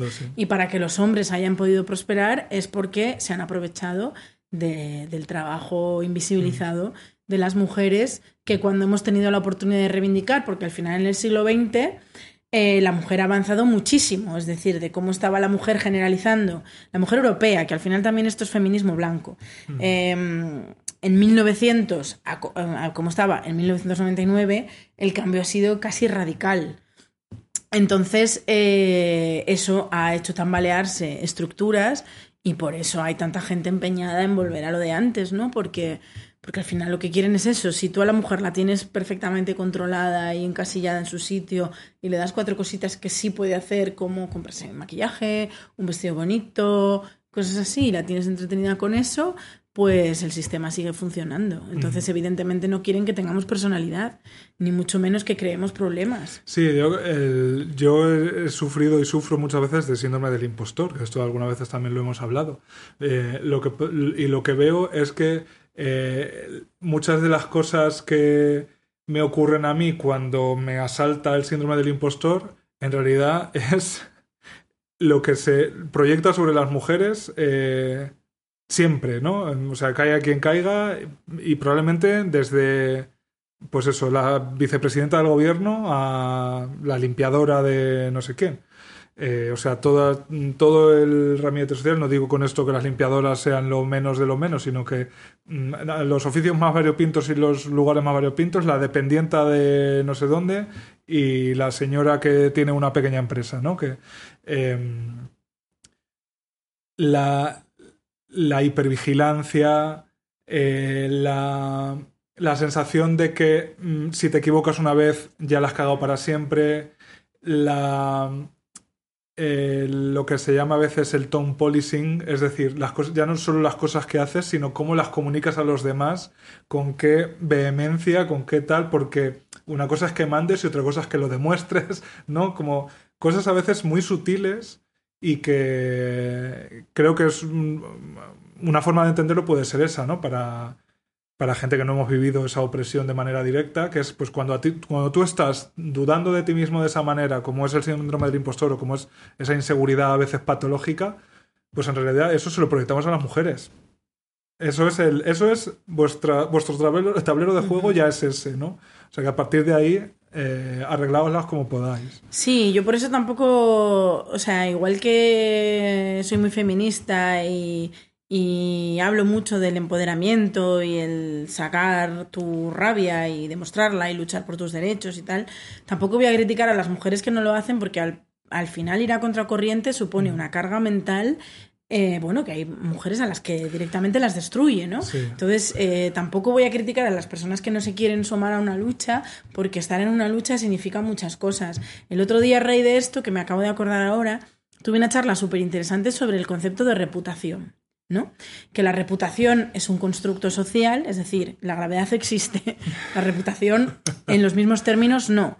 La reputación es algo que se inventó precisamente para controlar. En nuestra sociedad está muy ligada a la moral judeocristiana, ¿no? Y tiene reputación aquel que eh, pues es eh, es buen cristiano, por está decirlo bien así. Considerado ante el ojo de. Sí, está bien. Sin embargo, eh, la vara de medir la reputación de los hombres es, es que es tan diferente, tan diferente, tan diferente de la de las mujeres, porque un hombre puede caer y puede cagarla mil veces y puede hacer cosas gravísimas, eh, pues sin ir más lejos, como que en la iglesia haya demostrados casos, y no te estoy diciendo tres o cuatro, sino cientos de casos de pederastia y la reputación de la iglesia no se ponga en... no, o sea, no, no se tambale, ¿no? No se tambale la iglesia. Sin embargo, en el momento que una mujer o una institución de mujeres o cualquier cosa relacionada con las mujeres eh, le sacan algo, pues como es el caso que acabas de mencionar antes, eh, se te acaba tu carrera política, se te acaba en, algunos casos incluso tu vida, ¿no? Y al final la reputación es algo a lo que le damos valor, yo personalmente no, más que nada porque eh, la vida me ha demostrado tantas veces que las personas que se supone que tienen una buena reputación son unos monstruos por detrás, que es que yo mm, sinceramente no creo en la reputación, pero bueno, es verdad que nuestra sociedad existe y es un sería tonto un valor. Mm, negarla, ¿no? O como hacer que no está ahí. Eh, pero sí, la cosa es que a quienes nos han criado con el privilegio masculino, eh, yo creo que también nos va a costar mucho. Yo creo que cuesta, comprenderlo, pero mi, mi, intuición es que no hace falta comprenderlo para eh, ponerlo en práctica. Quiero decir, no tienes que ser el mayor de los aliados, ni que no tienes que leer a Simone de Beauvoir y a Judith Butler y a Monique Witting para respetar a las mujeres, para escuchar a las mujeres. Eh, en un sentido amplio y, ya está. Y no hace falta. pero si no lo haces, si no pones de tu parte, ¿te acuerdas lo que hablábamos la semana pasada en el capítulo de hijas? Que yo te decía, una de las cosas que más rabia me da es que pase lo que pase, demuestre lo que demuestre, haga lo que haga y cumpla los años que cumpla, noto que cuando hablo con mis padres siempre estoy por debajo. Nunca me van a considerar a la misma altura y nunca vamos a tener una conversación en horizontal. Pues eh, creo que con los hombres pasa exactamente igual. Si ese hombre nunca se ha planteado en qué posición le ha puesto el privilegio, siempre, siempre, siempre, siempre va a tratar a las mujeres como, inferiores. Por supuesto, lo, eh, si, lo que quiero decir es, eh, no es eso, es que si tú eres un hombre, lo sentimos, si tú eres un hombre, eh, probablemente hay muchas cosas que no vas a comprender, pero que no hace falta comprenderlas para ejercer ya, digamos, como esa persona que sí escucha y eh, acompaña y deja el espacio y la libertad y respeta. Por supuesto que sí que hay que hacer ese clic antes para llegar a ese punto. Es que para poder respetar a una persona tienes que considerarlo un igual. Claro, quiero decir que no hace falta entender todos los mecanismos más pequeños del machismo para empezar a ejercer de no machista. Es lo que quiero decir. Que no hace falta que tú comprendas cómo el patriarcado está. Mm, estaba funcionando en casi cada cosa pequeña de tu vida para decir, vale, voy a intentar hacer el ejercicio de, ¿sabes? Esto es como fake it till you, make it. O sea, tú empiezas a escuchar y a respetar a las mujeres. Para eso te vas a sentir muy incómodo seguramente, vas a hacer cosas que no te salen naturales, que no te salen, ¿no? De dentro, pero va a llegar un momento en el que desnaturalices eso que estás haciendo y cómo te estás relacionando con las mujeres. A eso me refiero. Que no hace falta. Sí, te relacionas con las mujeres, que luego también hay muchos casos. Y mira, de esto eh, ya de paso me meto en otro jardín. Eh, la misoginia en el mundo gay. Te quiero decir, es que por lo menos los hombres heteros aunque sea por presión social, se tienen que relacionar con mujeres. Aunque sea para violarlas, fíjate lo que te voy a decir. Pero se tienen, eh, o para pagar dinero por violarlas, o para decirles que le preparen la comida o que fríen la cocina. Pero se tienen que relacionar con mujeres. Pero yo hay una cosa que sí que llegué a sentir, eh, que es el. O sea. Eh, yo estaba acostumbrada a causar asco te quiero decir, como gorda, eh, estaba acostumbrada, sobre todo en la adolescencia, ¿no? Cuando estás ligando con un chico, es muy fácil, es ese momento de tu vida en que sale de manera muy espontánea de una gorda, qué asco, ¿no? Entonces, digamos que yo no tengo ningún problema con la sensación de causar asco en los demás, porque es algo con lo que he crecido. Entonces, es duro decirlo, pero es verdad. Vivo ahí. Tienes callo. Entonces, mm, a mí no me, o sea, no me siento, incluso hasta me da gustico asquear a gente que se asquea con algo tan simple como una gorda. Pero eso se me pasó. O sea, es algo que viví en la adolescencia, ¿no? Cuando intentabas ligar con un chico en la discoteca, no sé qué, y escuchabas a lo mejor a sus amigas, oh, qué asco, jaja, tal, ¿sabes? Y bueno, tenías que lidiar con eso, pero eso se pasó porque se pasó la adolescencia. Y cuando me vine a vivir a Madrid, eh, volví a experimentar eso y de gente además que creía que era mi aliada, que eran los maricones. Y, yo reconozco que ha habido momentos de mi vida en los que he sentido dolor porque yo con los maricones siempre me he sentido como muy a gusto, porque de alguna manera compartíamos opresión, ¿no? Eh, y eso hace que ya no haya que explicar ciertas cosas y sea más fácil, mm, bueno, pues comunicarse y entenderse. Y entonces cuando, me, cuando noté y escuché, porque se verbalizó, eh, a los maricones qué asco, eh, a mí eso fue como, me dolió muchísimo más casi que, que los chicos que me decían que asco cuando tenía 16 años, porque de eso es como que me lo esperaba. Sin embargo, de cierto grupo de maricones, eh, pues fue una sorpresa, sobre todo porque tú creías que eran tus mm. amigos y de repente que esas personas... Eh, y también me hicieron, me hicieron plantearme una cosa, fíjate, que es como Mm, yo ya había aceptado que daba asco a nivel sexual, ¿no? A nivel, mi cuerpo daba asco como para follárselo que, era lo que los ateros querían hacer conmigo. Pero si los maricones también me decían que daba asco por ser mujer, no por ser gorda, ¿eh? ahora no estoy hablando de ser gorda, ahora estoy hablando de ser mujer, que asco un coño, que asco una mm. mujer. Eh, ya era como, ah, vale, que entonces ya no solo doy asco a nivel sexual, sino que doy asco en general, ¿sabes? Que, que soy la mierda y que soy lo peor y que todo... Y eso es algo que solo me transmitió el, bueno, el mundo gay, que también hay que decir, que tampoco quiero echar yo aquí una mierda, que eh, en los 2010, que es cuando esto me ocurrió a mí, el mundo gay era muy frívolo. Ha, cambiado mucho, ha cambiado mucho, sí. Yo creo que el, el, gran cambio es que ya no hay una escena gay, ¿no? Que uno pueda eh, tener delimitada y controlada y tal. Y probablemente en el 2010 sí la había, ¿no? Y ser marica. Bueno, claro, por eso decía como los hombres que en ningún momento se relacionaban con mujeres. Esa es la cosa. yo, yo reconozco, eh, por dar mm, una explicación posible a esto, que eh, yo necesité rodearme íntegramente de maricas como para desarrollarme. Porque es tal el, el estrés postraumático que uno acarrea en la adolescencia sobre todo, que yo de, verdad, de manera bastante orgánica, no quiero decir que fuera la única manera, pero de manera bastante orgánica, mi, guardia pretoriana eran exclusivamente otros maricas. O sea, ahí no había tu tía. O sea, yo, durante un tiempo de formación importante, yo necesité... La primaria del marico. o sea, mi, mi, eso, mi eso del marico. Ya bachillera te juntas con Claro, ya, eh, o sea, porque, ¿sabes lo que yo no había tenido nunca? Espejos donde mirarme. Y al final, eh, una amiga mm, chica podía ser espejo, por supuesto, pero no de una manera tan fácil ni tan, a lo mejor tan Mm, tan al 100%, ¿no? Tan, tan de modelo casi de pigmalión, ¿no? De alguien en que tú te, pudieras fijar para hasta para cómo te mueves, cómo te... ¿Sabes? Y luego también pasa una cosa, que es que muchos, no sé si era mi caso exactamente, pero que muchos maricas eh, les han, nos han jodido la vida por ser femeninos. Entonces odias la feminidad. ¿Sabes? Y lo que quieres es no tener nada que ver con la feminidad. Eh, entonces, el marica, digamos, el marica mask for mask, este código de chicos masculinos que solo les interesan otros chicos masculinos, con todas las comillas del mundo, tiene mucho de eso. Odian la feminidad y odian un poco a las mujeres porque...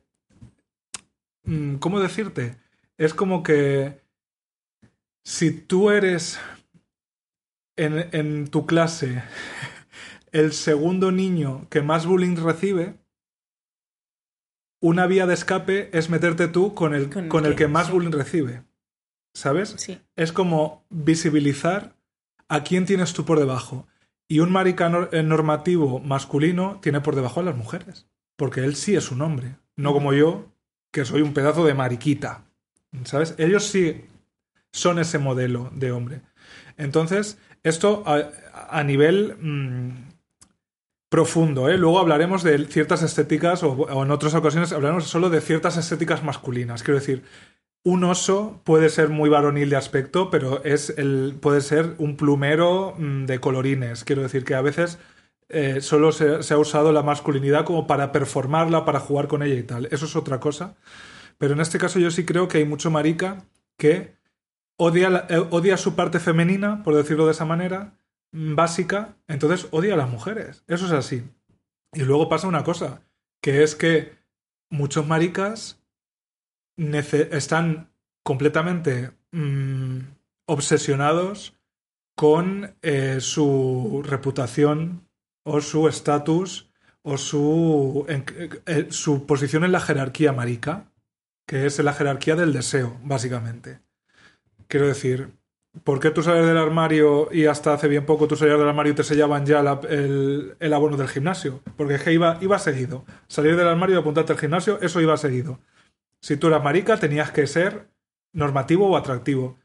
Porque eso te, te hacía escalar puestos en una comunidad en la que lo único que tenemos en común es que nos gustan los hombres, ¿no? Eso es lo que tenemos en común. Entonces, si tú gustas más, vales más es la vía más rápida para conseguir el amor de los demás, la atención de los demás, el afecto de los demás, el respeto de los realmente demás. Realmente en, el mundo de las mujeres funciona igual, ¿eh? O sea, a las mujeres se nos educa para mm. gustar más y ser, y, ser escogidas por un hombre. Arroba mm. Disney.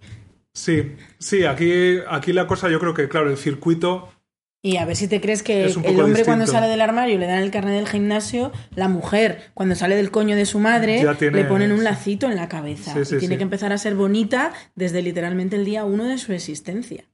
Y a nosotros nos educan por ese camino, o sea, literalmente todos los problemas de mi vida vienen del hecho de que yo engordase. ¿Y por qué fue un problema que yo engordase? Porque no me iba a casar y no me iba a querer nadie. Sí, o sea, mm, por supuesto, eh, la escala es incomparable de presión.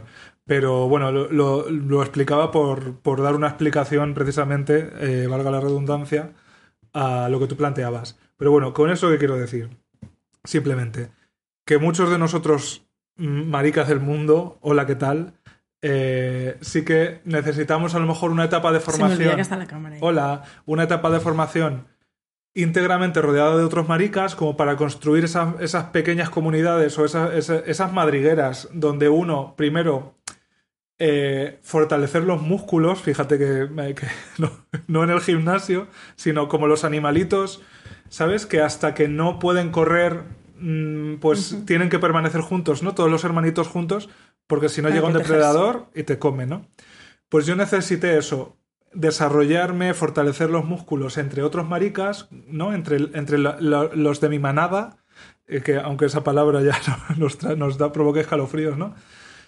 Y solo después de eso eh, logré, pues, como tipo Nipumba, ¿no? Encontrarme con otra especie, que erais mis hermanas las mujeres, y por fin establecer esas sinergias, ¿no? De hecho, no, no quiero que se me pase decir que para mí, precisamente para descubrir privilegios, me ha ayudado muchísimo colaborar con Picara Magazine, que eh, el otro día coincidía que en Bilbao justo presentaban el último anuario en el que he escrito, entonces pues miel sobre hojuelas porque pude ir y encima como que me invitaron a que hablara un poco de lo que había escrito, pues fue, fue muy chulo. Y claro, yo decía, me encanta ser lo más parecido a un hombre que hay en una publicación, ¿sabes? Porque no, no, eso no ocurre en ningún otro medio con el que yo colabore, ni yo creo que ocurrirá en ningún otro medio de España, ¿no? Que lo más cercano a un hombre, a pesar de no serlo, soy yo, ¿no? Entonces, claro, eso a mí me coloca en, o sea, es que me, me tapa la boca, ¿sabes? Me tapa la boca, me hace abrir las orejas y a ver qué dicen mis compañeras, qué escriben mis, mis compañeras, qué temas escogen ellas o sea, son cosas que yo, em, por mí mismo, me, me, costaría siglos, ¿no? Llegar a eso. Entonces, afortunadamente existe, y desde hace 10 años, que es ahora el aniversario, Pícara Magazine, y es que, pues de nuevo, un grupo de mujeres con la, con la generosidad de explicarme el feminismo a mí y a todas las que quieran. Y por eso quería decir que Pícara Magazine, que es un medio pues que ha ido creciendo un poco, pues un poco como puedo hablar en realidad, con lo que iba eh, construyendo ¿no? con su audiencia, pues ahora es como que se han profesionalizado más y han sacado unas suscripciones como con varios niveles eh, desde 30 euros al año y en picaramagazine.com barra apóyanos eh, tenéis ahí pues todos los modelos de suscripción y algunos incluyen el anuario, otros los mini pícaras que hacen, otros pues Perfecto regalo de cumpleaños. Sí, además se puede regalar, ¿eh? claro, una suscripción. Yo soy muy de regalar ya suscripciones a cosas, porque precisamente estoy de las cosas físicas, hasta las narices, no puedo ya con más cosas, con lo que contaminan. Eh, dejad de regalar cosas, regalar suscripciones, un filming, una pícara, pues un coffee de puedo hablar, esas cosillas pues maravillosas. Pícara, pícara con K picaramagazine.com barra apóyanos. Ahí, ahí están distintos modelos de suscripción y yo de verdad me parece que es, mm, vamos, que más fácil imposible para estar al día de periodismo feminista, que no es tanto. Periodismo sobre feminismo hay cada vez más.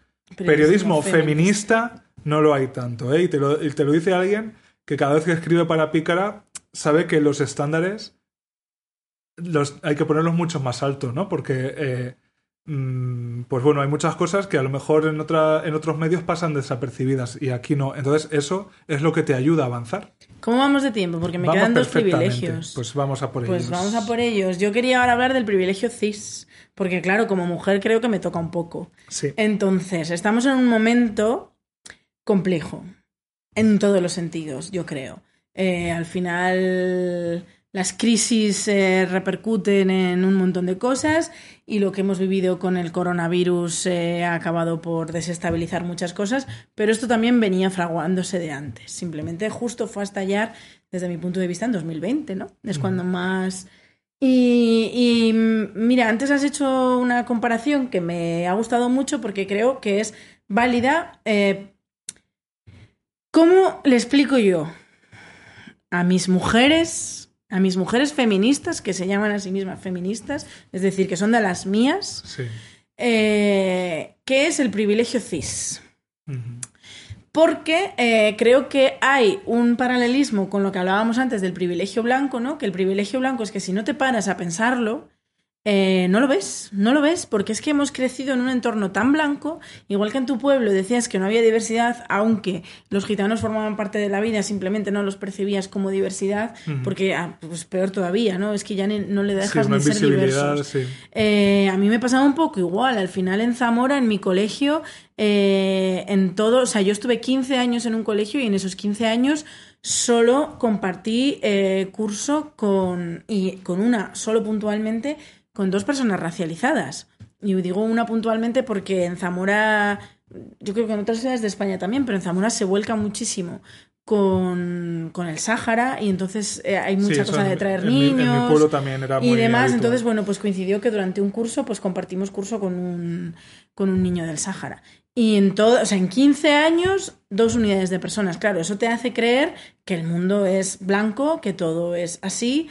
Y pues eso, lo, de, lo que decías tú antes, pues esto es así y de toda la vida ha sido así. Y si no te paras tú a hacer el esfuerzo y a reflexionar y sobre todo a escuchar a las personas a las que le oprime tu privilegio, es imposible, es muy difícil, no digo imposible, pero creo que es muy difícil que abras los ojos. A partir, aparte de eso, eh, con el privilegio blanco también hablábamos de cómo los españoles, cuando nos vino la primera ola de inmigración grande, eh, la manera en la que se nos metió miedo, porque al final el miedo es un arma para manipular, un arma política para manipular, que esto lo sabían, te quiero decir, eh, hace 4.000 años, sabían que meter miedo a la gente funcionaba para manipularles, eh, se empezó a decir lo de que vienen y nos quitan los trabajos, que ocupan nuestros lugares, que ocupan nuestros puestos. Y también lo que has dicho tú antes de el maricón que oprime al que tiene justo debajo, porque como es el segundo en la escala de la opresión, aprovecha y, descarga, y descarga sobre el que tiene justo debajo. Entonces a mí me causa mucho dolor, es un tema que no suelo tocar mucho porque todavía no sé ni cómo tocarlo, porque me causa dolor y cuando algo te causa dolor dices, ¿y cómo lo hago yo para solucionarlo? Y como no veo, o sea, me siento muy impotente, pues la verdad es que es un tema que toco poco, pero ya que estamos hablando de privilegiadas, creo que es importante hablar del privilegio cis. Primero, porque en la gran mayoría de nosotros, o sea, yo la primera persona trans que tuve cara a cara, yo ya tenía 20 muchos. Es decir, yo también me he criado, como muchas mujeres seguro, que nos hemos criado en unos entornos en los que no había mujeres trans, con lo cual eh, no tenías ni la oportunidad de conocerlas. No había personas trans visibles, claro. Claro. A verlas mm. las habría, pero... Sí, bueno, pues lo, de, lo que se dice siempre, ¿no? En la tele salía mm. la veneno, no sé qué, no sé cuánto, pero yo te digo de tú a tú como te estoy teniendo a ti ahora o como una compañera de clase, ¿sabes? Entonces, empezamos por ahí. Eh, no nos hemos educado en diversidad, entonces dábamos por hecho que todas las personas eran cis, lo dabas por hecho, no te lo planteabas, ¿no? Y, creías que, bueno, pues la transexual que salía por la tele era una extravagante y se acabó. Y así la trataban, además, ¿no? Entonces era muy fácil. Un, fenómeno. Era muy fácil creer eso. Eso por un lado. Eh, luego, es muy difícil, claro, en esa situación en la que no te enfrentas a la diversidad, eh, normalizas que lo tuyo es lo normal y que el mundo es así y que la biología es como es, ¿no? Entonces, eh, si naces con un coño entre las piernas, eh, eres mujer y se acabó. Y no sé, ni siquiera, ni siquiera gastas tiempo en cuestionar eso, ¿no? Y ya cuando de repente, pues eh, las cosas cambian y, los y el mundo cambia, ¿no? Y sobre todo en la última década, que las cosas han cambiado muy deprisa, empiezan a aparecer personas trans. empiezan a aparecer personas trans y te crees que es una invasión y que vienen a quitarte tu puesto, porque ese es uno de los argumentos que usan las personas trans excluyentes. El que borrado, famoso. claro, el borrado de las mujeres. Y yo pienso que eso, y esta es mi opinión, ¿eh? o sea, yo no me considero un analista del feminismo como para poder aquí sentar cátedra. Voy a opinar simplemente lo que veo. Y lo que yo veo es precisamente un no reconocimiento del privilegio de ser mujer, porque las mujeres hemos sufrido tantísima opresión y lo que te decía, desde el, desde el momento en que sales del coño de tu madre, ya estás sufriendo una opresión. Vives, creces, te desarrollas como persona en la opresión. Y es imposible salir de ella, porque tú lo que dices a veces es, yo a veces performo la masculinidad para pasar desapercibido. Nosotras no podemos dejar de ser mujeres, ¿no? Eh, em, y, y, eso pues crea cosas. Em, entonces, claro, cuando tú eres una persona oprimida, tan consciente, porque si eres feminista es porque eres muy consciente de tu opresión, estás luchando contra el machismo. Yo creo que es más difícil todavía reconocer tu propio privilegio.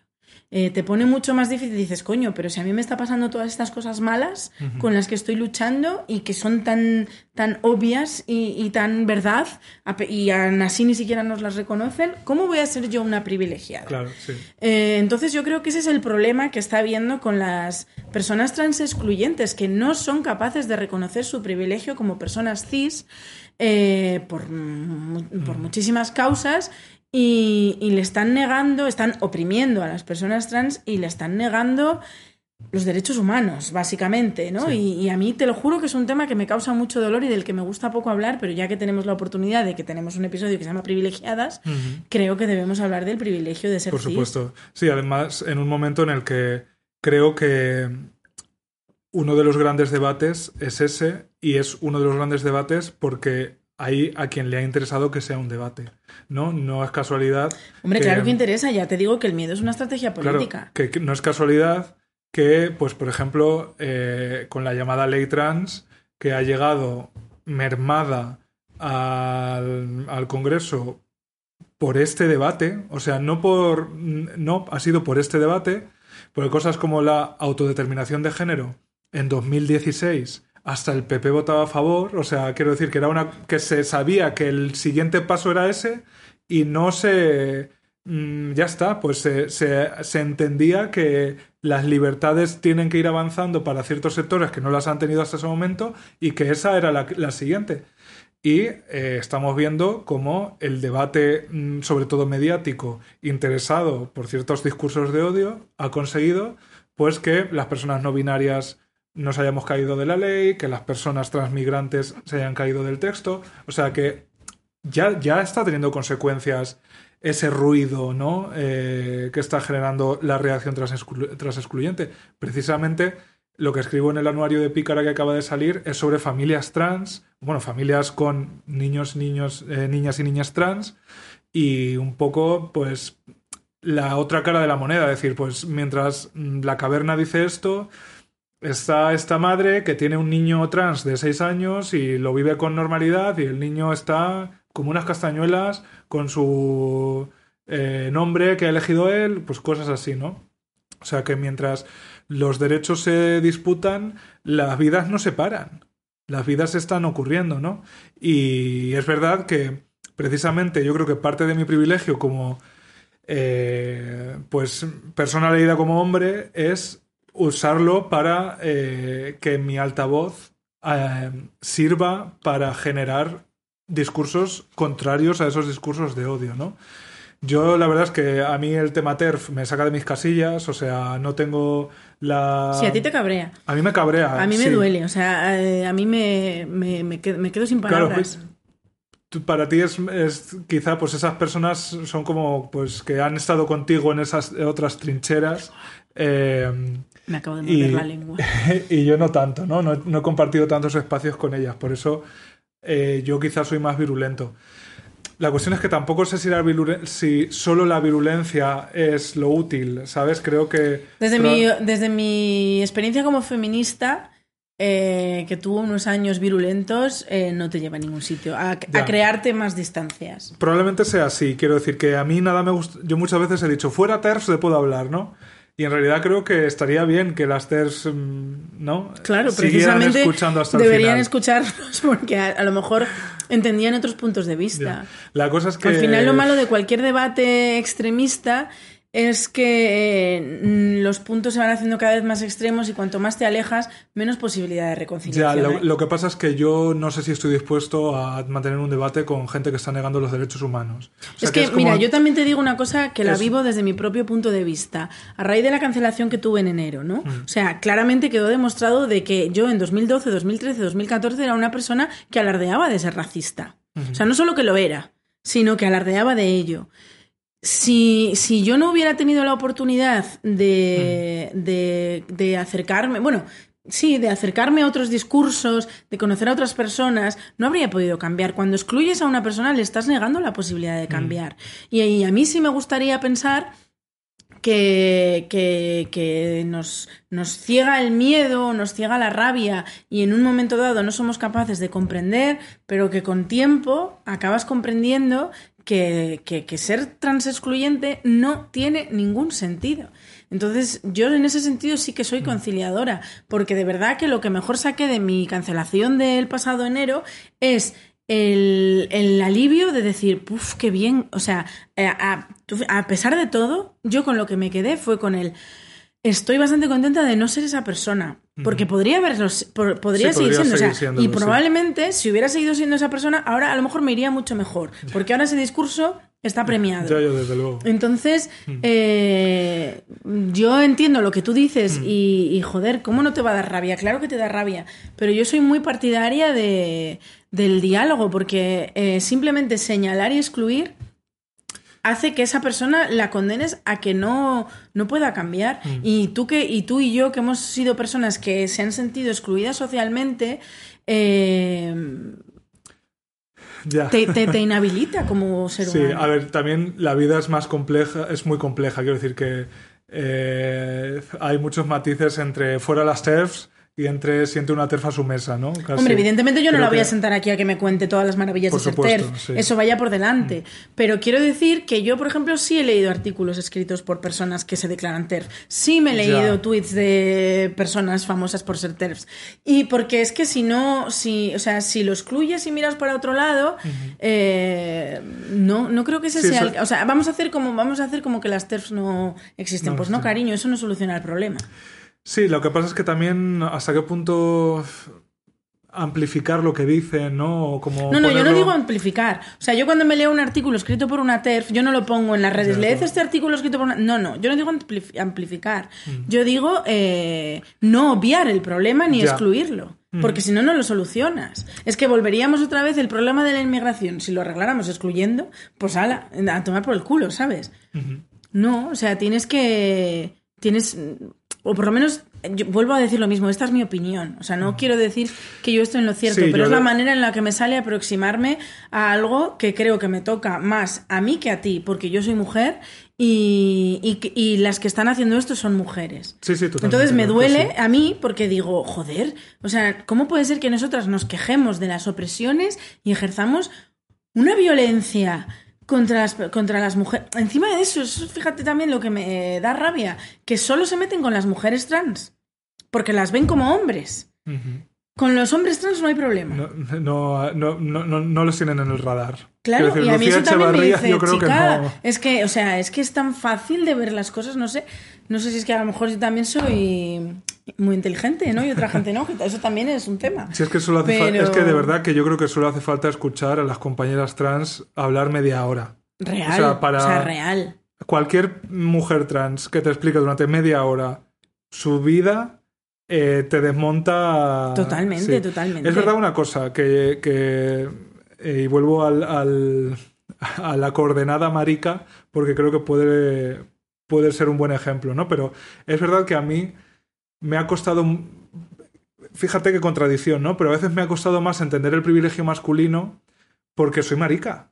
Quiero decir, porque yo ya me he visto fuera de ese privilegio. Quiero decir que como a mí me ha pesado muchas veces, que empezábamos diciendo eso, la violencia que he recibido por ser marica, que es como que me cuesta asumir que también he tenido ese privilegio, ¿no? Que es como, me estás diciendo a mí que me han partido la cara, que tengo privilegios, ¿sabes? Pues cariño, spoiler, sí, los tengo, claro que sí. Y, muchos más de los que soy consciente a día de hoy. Y yo creo que eso puede pasar a la, a la reacción que es como, nos están asesinando cada día. ¿Cómo podemos estar nosotras por encima de, de nadie, no?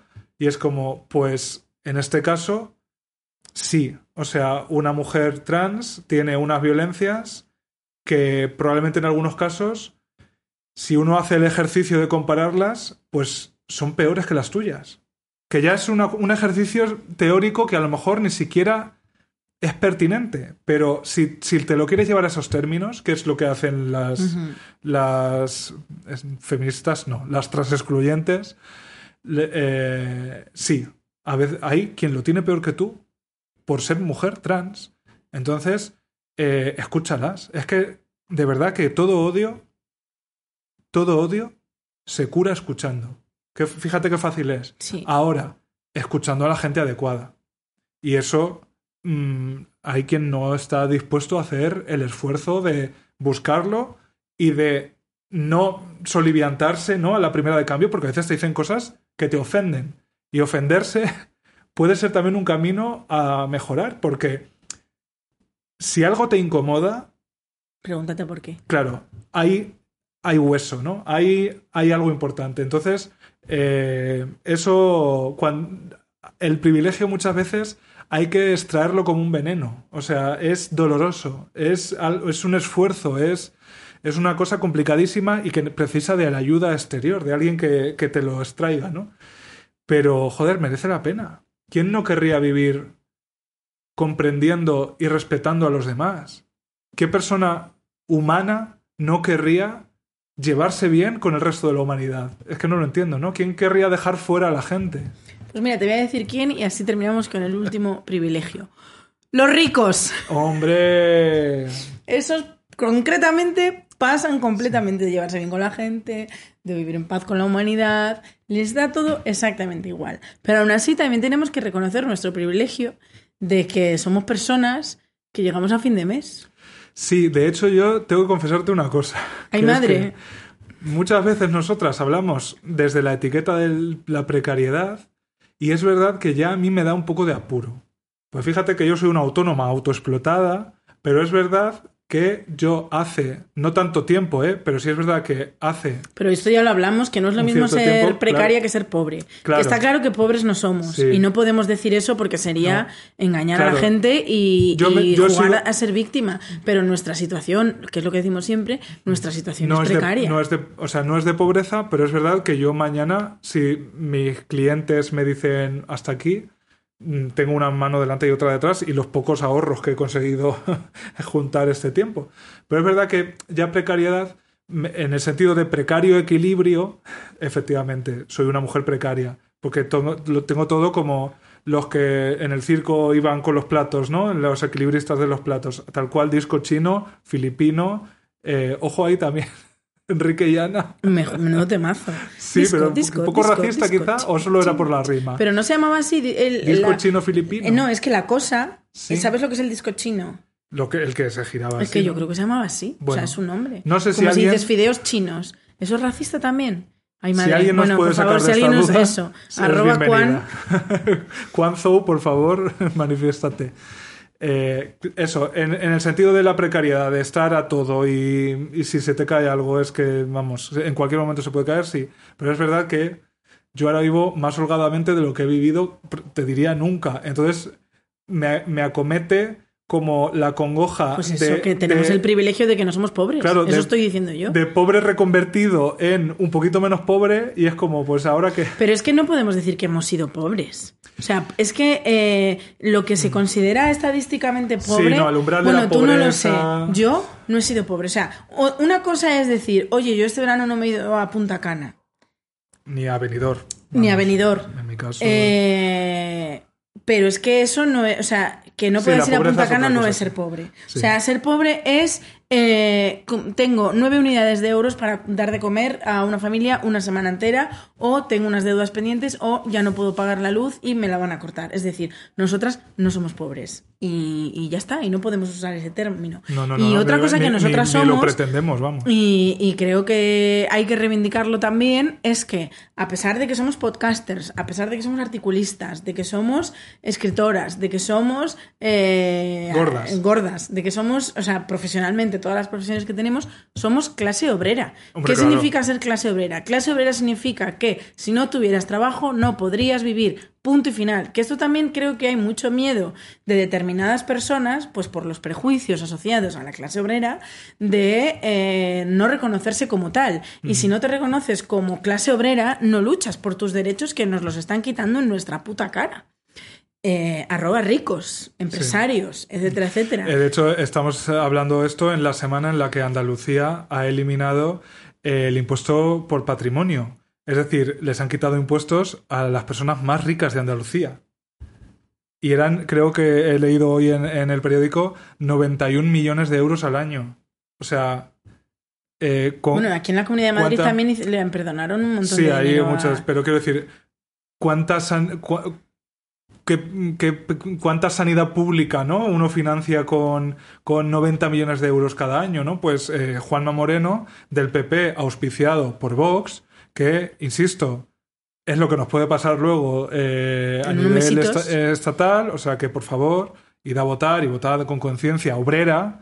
Eh, literalmente es quitarle presupuesto a la sanidad, a la educación y, al, y, y a la socialdemocracia y el estado de bienestar, que ya está, eh, no sé si es bienestar o regular estar, eh, para que los ricos sigan siendo más ricos. O sea, es que en qué cabeza cabe. Esas personas no van a vivir peor. O sea, no van a vivir mejor con, esos 90 millones de euros. Es que ya viven de puta madre. ¿Qué quieren más? Pues ¿Más galas Starlight? Más dinero, más dinero, más dinero, más dinero. Porque los ricos son el verdadero problema. Hombre, claro que sí. Esto nos lo dijo Irán Chuvarela en nuestra anterior visita a Bilbao, citando una cosa que no me acuerdo cómo se llama, que eran como unas competiciones en euskera, ¿tú te acuerdas? Como de tan borracha. un poco de un poco peleas de gallo, pero cantando una cosa tradicional en euskera. Sí. Y nos dijo que había ganado una chica con el estribillo, con el leitmotiv la, la, única minoría peligrosa son los ricos. Real. Y es toda la razón, cariño. Total. Aún así, nosotras reconocemos nuestro privilegio de que no nos ha faltado nunca un plato, eh, encima un de, plato de comida y el apoyo económico de nuestros padres. Porque ese, ese privilegio sí que hay que reconocerlo. Sí, sí, o sea, tú decías antes, me siento una privilegiada por haber estrenado mal de la olla. Pues cariño, eso yo creo que nos ha salido del cuerpo, sinceramente. Pero el poder, la primera vez que nos sentamos a hacer un podcast tú y yo, sin saber a dónde iba a llegar, aunque solo fuera por el simple hobby, eso sí que era un privilegio, porque no todo el mundo tiene tiempo libre para dedicar tiempo no remunerado a su hobby. O sea, tener hobbies es un privilegio y por eso en España, en las, en, sobre todo en las profesiones relacionadas con lo que es un hobby, ¿no? Pues el cine, el deporte, la pintura, la música, la lectura, etcétera, etcétera. ¿no? pero bueno, el hobby de pues a mí me gusta el cine, bueno, sí, la cultura, pero el deporte también, o sea, lo que, lo que socialmente se considera como hobby eh, suele llevar detrás eh, que las personas que destacan en esos ámbitos es porque eh, han tenido un apoyo económico para poder trabajar gratis durante años y para poder haber hecho cosas gratis durante años. Y para poder haber eh, fracasado muchas veces antes de, triunfar. Efectivamente, que eso mucha gente no lo tiene porque fracasas una vez y ya no, no hay una segunda oportunidad. Y eso es una cuestión puramente de clase. De hecho, eh, pues el otro día falleció Javier Marías pues eh, en un escritor, eh, vamos, de, los más importantes, pocos hay más importantes, contemporáneos en España, eterno candidato al Nobel y tal. Y yo pensaba, claro, eh, era hijo de Julián Marías, de un filósofo súper importante. Quiero decir que por la carrera, ¿no? Por acabar un poco como, como hemos empezado. tiene muchísimo mérito ser Javier Marías, por supuesto. Yo no le quito ni un ápice pero probablemente en su casa eh, había, no sé, libros, tiempo para la lectura, eh, padres que te animaban, eh, que te lo permitían, que, no sé, pues un ambiente propicio. Y ese ambiente, ambiente propicio, por supuesto, no va incluido en la clase. Quiero decir, habrá gente rica muy burra, muy lo que sea, o que o que cría sus hijos de otra manera. tiempo para desarrollarlo. Claro, por supuesto. Porque eh, cuanto más pobre eres, más mm. tiempo necesitas dedicarle. Bueno, y menos oportunidades tienes para acceder a estudios, etcétera, etcétera. Eh, sí, la cuestión al es. Al final, una cosa que aprendes estudiando literatura es que prácticamente hasta los 90, o sea, los escritores que se murieron en, los 90, o sea, los que se están muriendo ahora ya hay más diversidad, ¿no? Pero los que se murieron en el siglo XX, Señoritos. sí pudieron destacar en la literatura, o sea, la, historia de la literatura en España y en la mayoría de, de los países eh, del hemisferio norte y de Europa y Estados Unidos concretamente, eh, está llena de un único punto de vista, que es generalmente el de los señores y el de los señores de buena familia. Mm. Entonces también, ¿qué historias te van a contar y qué historias han, pasado a la posteridad de esas personas? Hombre, también yo creo que hay gente que eh, usó su privilegio ¿no? para hablar de otras realidades. Bueno, pero... también desde qué punto de vista, ¿sabes? Incluso, ¿qué te digo yo? Benito Pérez Galdós, otra de esas personas a las que no les puedes negar un talento increíble para, eh, no solo para escribir, sino para revolucionar la literatura, para crear un movimiento, para crear un estilo, para, bueno, o sea, todo lo que hizo Galdós, no nos vamos a poner aquí filólogas que me encantaría por otro lado. Se viene. Eh, y fíjate, él era de izquierdas, ¿no? Y aún así denunciaba socialmente, no sé qué, no sé cuánto, no sé cuánto, no sé cuánto. Pero siempre desde su punto de vista. O sea, al final lo que yo quiero, o sea, si yo quiero un buen libro para entender qué es el racismo y cómo me afecta, yo quiero leerlo de una persona que haya sufrido el racismo, no de Benito Pérez Galdós. La cosa es que en los tiempos de Galdós solo alguien de su posición podía explicarlo. Entonces, eh, quiero decir que Galdós escribiera, pues creo que es eh, Marianela, ¿no? Está ciega. Mm, quiero decir que los señoros se, pudieron poner en el punto de vista de otras realidades, porque solo ellos escribían muchas veces. ¿Qué quiero decir? Que eso tiene su mérito. Evidentemente ahora, pues nos puede explicar el racismo una persona. Claro, yo, mira, sin ir más lejos, un caso en primera persona. O sea, yo he sido la fan número uno de La Regenta. La Regenta fue una obra que me cautivó, que me encantó y que la llegué a leer dos veces a pesar de que son mil páginas de, libro. Y me influyó muchísimo y a todos los niveles, o sea, fascinada completamente. Y creo que, que Clarín tiene una sensibilidad, eh, pues eso, para denunciar las injusticias sociales, en sus cuentos, en sus relatos. O sea, es que eh, la tenía y punto, y es innegable. Pero ahora ya soy incapaz de leer La Regenta porque no paro de ver a un señor explicando a una mujer. Y cariño, no te salió. ¿Revolucionaste la literatura? Sí. Mm. ¿Explicaste a una mujer? No. Bueno, pero yo creo que si hay ejemplos, no sé, yo me sigo maravillando con cinco horas con Mario. No, a mí me parece que la psique de esa mm, eh, señora bien, venida menos, de provincias, del franquismo mm, con la cabeza absorbida yo no te digo que por el nacionalcatolicismo. Yo me, puedo, maravillar con la maja desnuda de Goya, mm. pero creo que hay que saber lo que hay detrás. Claro, sí, pero que no sé, yo no, creo que sea incompatible. No, no, no, no. creo que sea Solo digo que hay que poner la sí, que hay que, que hay que, conocer también los privilegios de donde parten la obra, las obras artísticas, por supuesto.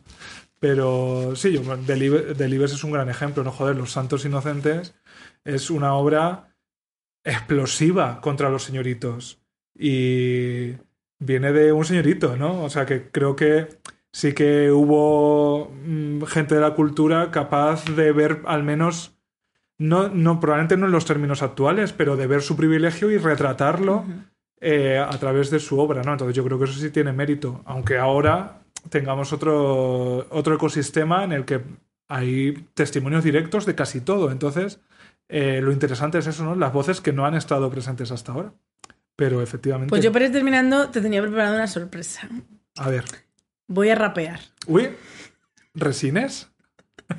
porque cuando tú me propusiste, porque este capítulo fue idea tuya, ¿no? Hacer un episodio que se llamase Privilegiadas, pues lo primero que a mí me vino a la cabeza fue una canción.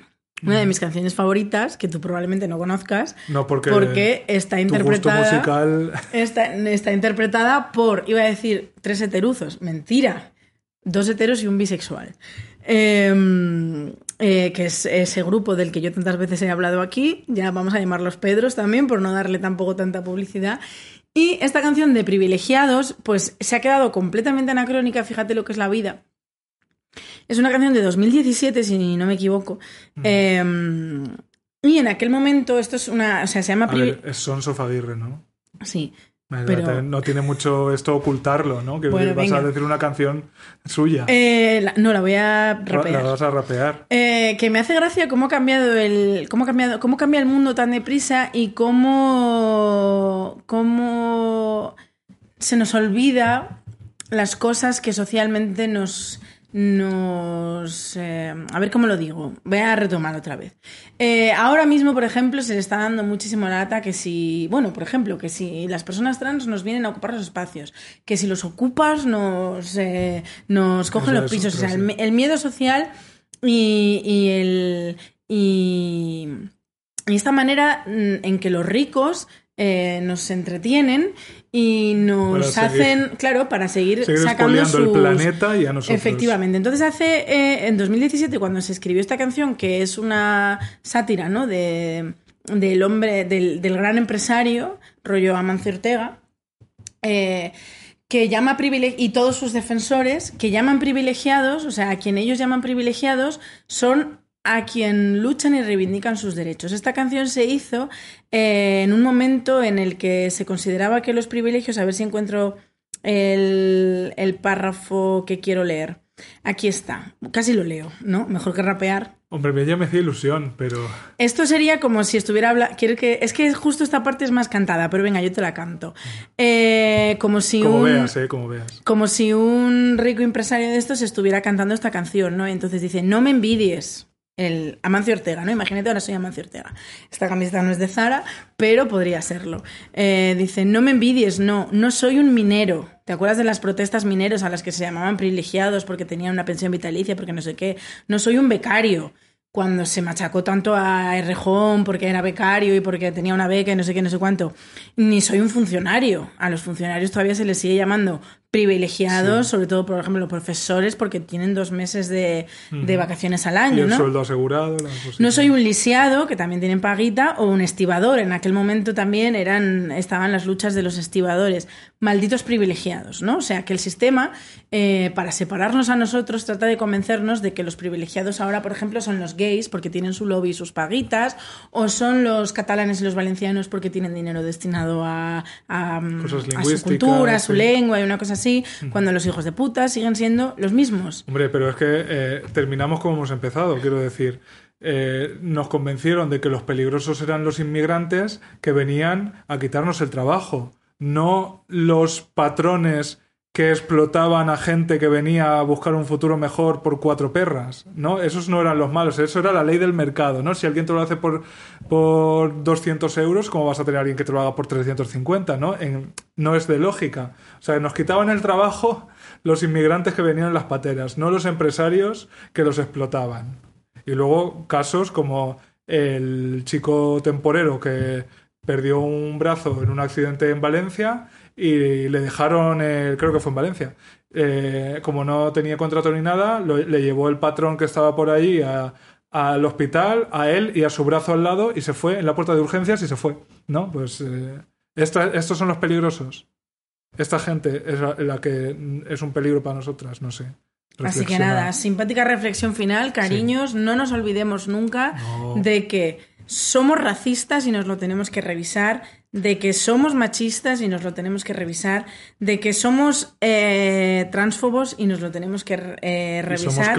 Y, sobre todo, que somos clasistas y tenemos clase obrerofobia. Y no, cariño, no se puede tener clase obrerofobia cuando perteneces a esa clase. Con lo cual, reconócelo y reivindícala. Porque si no, gana Amancio Ortega. Y no puede ser. Y, como ya está, yo no tengo ya nada más que decir. Y como marica, yo os puedo decir que el odio más difícil de desprenderse uno de él, ese veneno que es más difícil de sustraer, es el que uno se tiene por sí mismo. A mí me ha costado años de terapia y un trabajo interno muy grande. Entonces, que es el más dificultoso, pero es el que más merece la pena. Es el que más te deja vivir en paz. Luego, y respetando a los demás, que es de lo que se trata.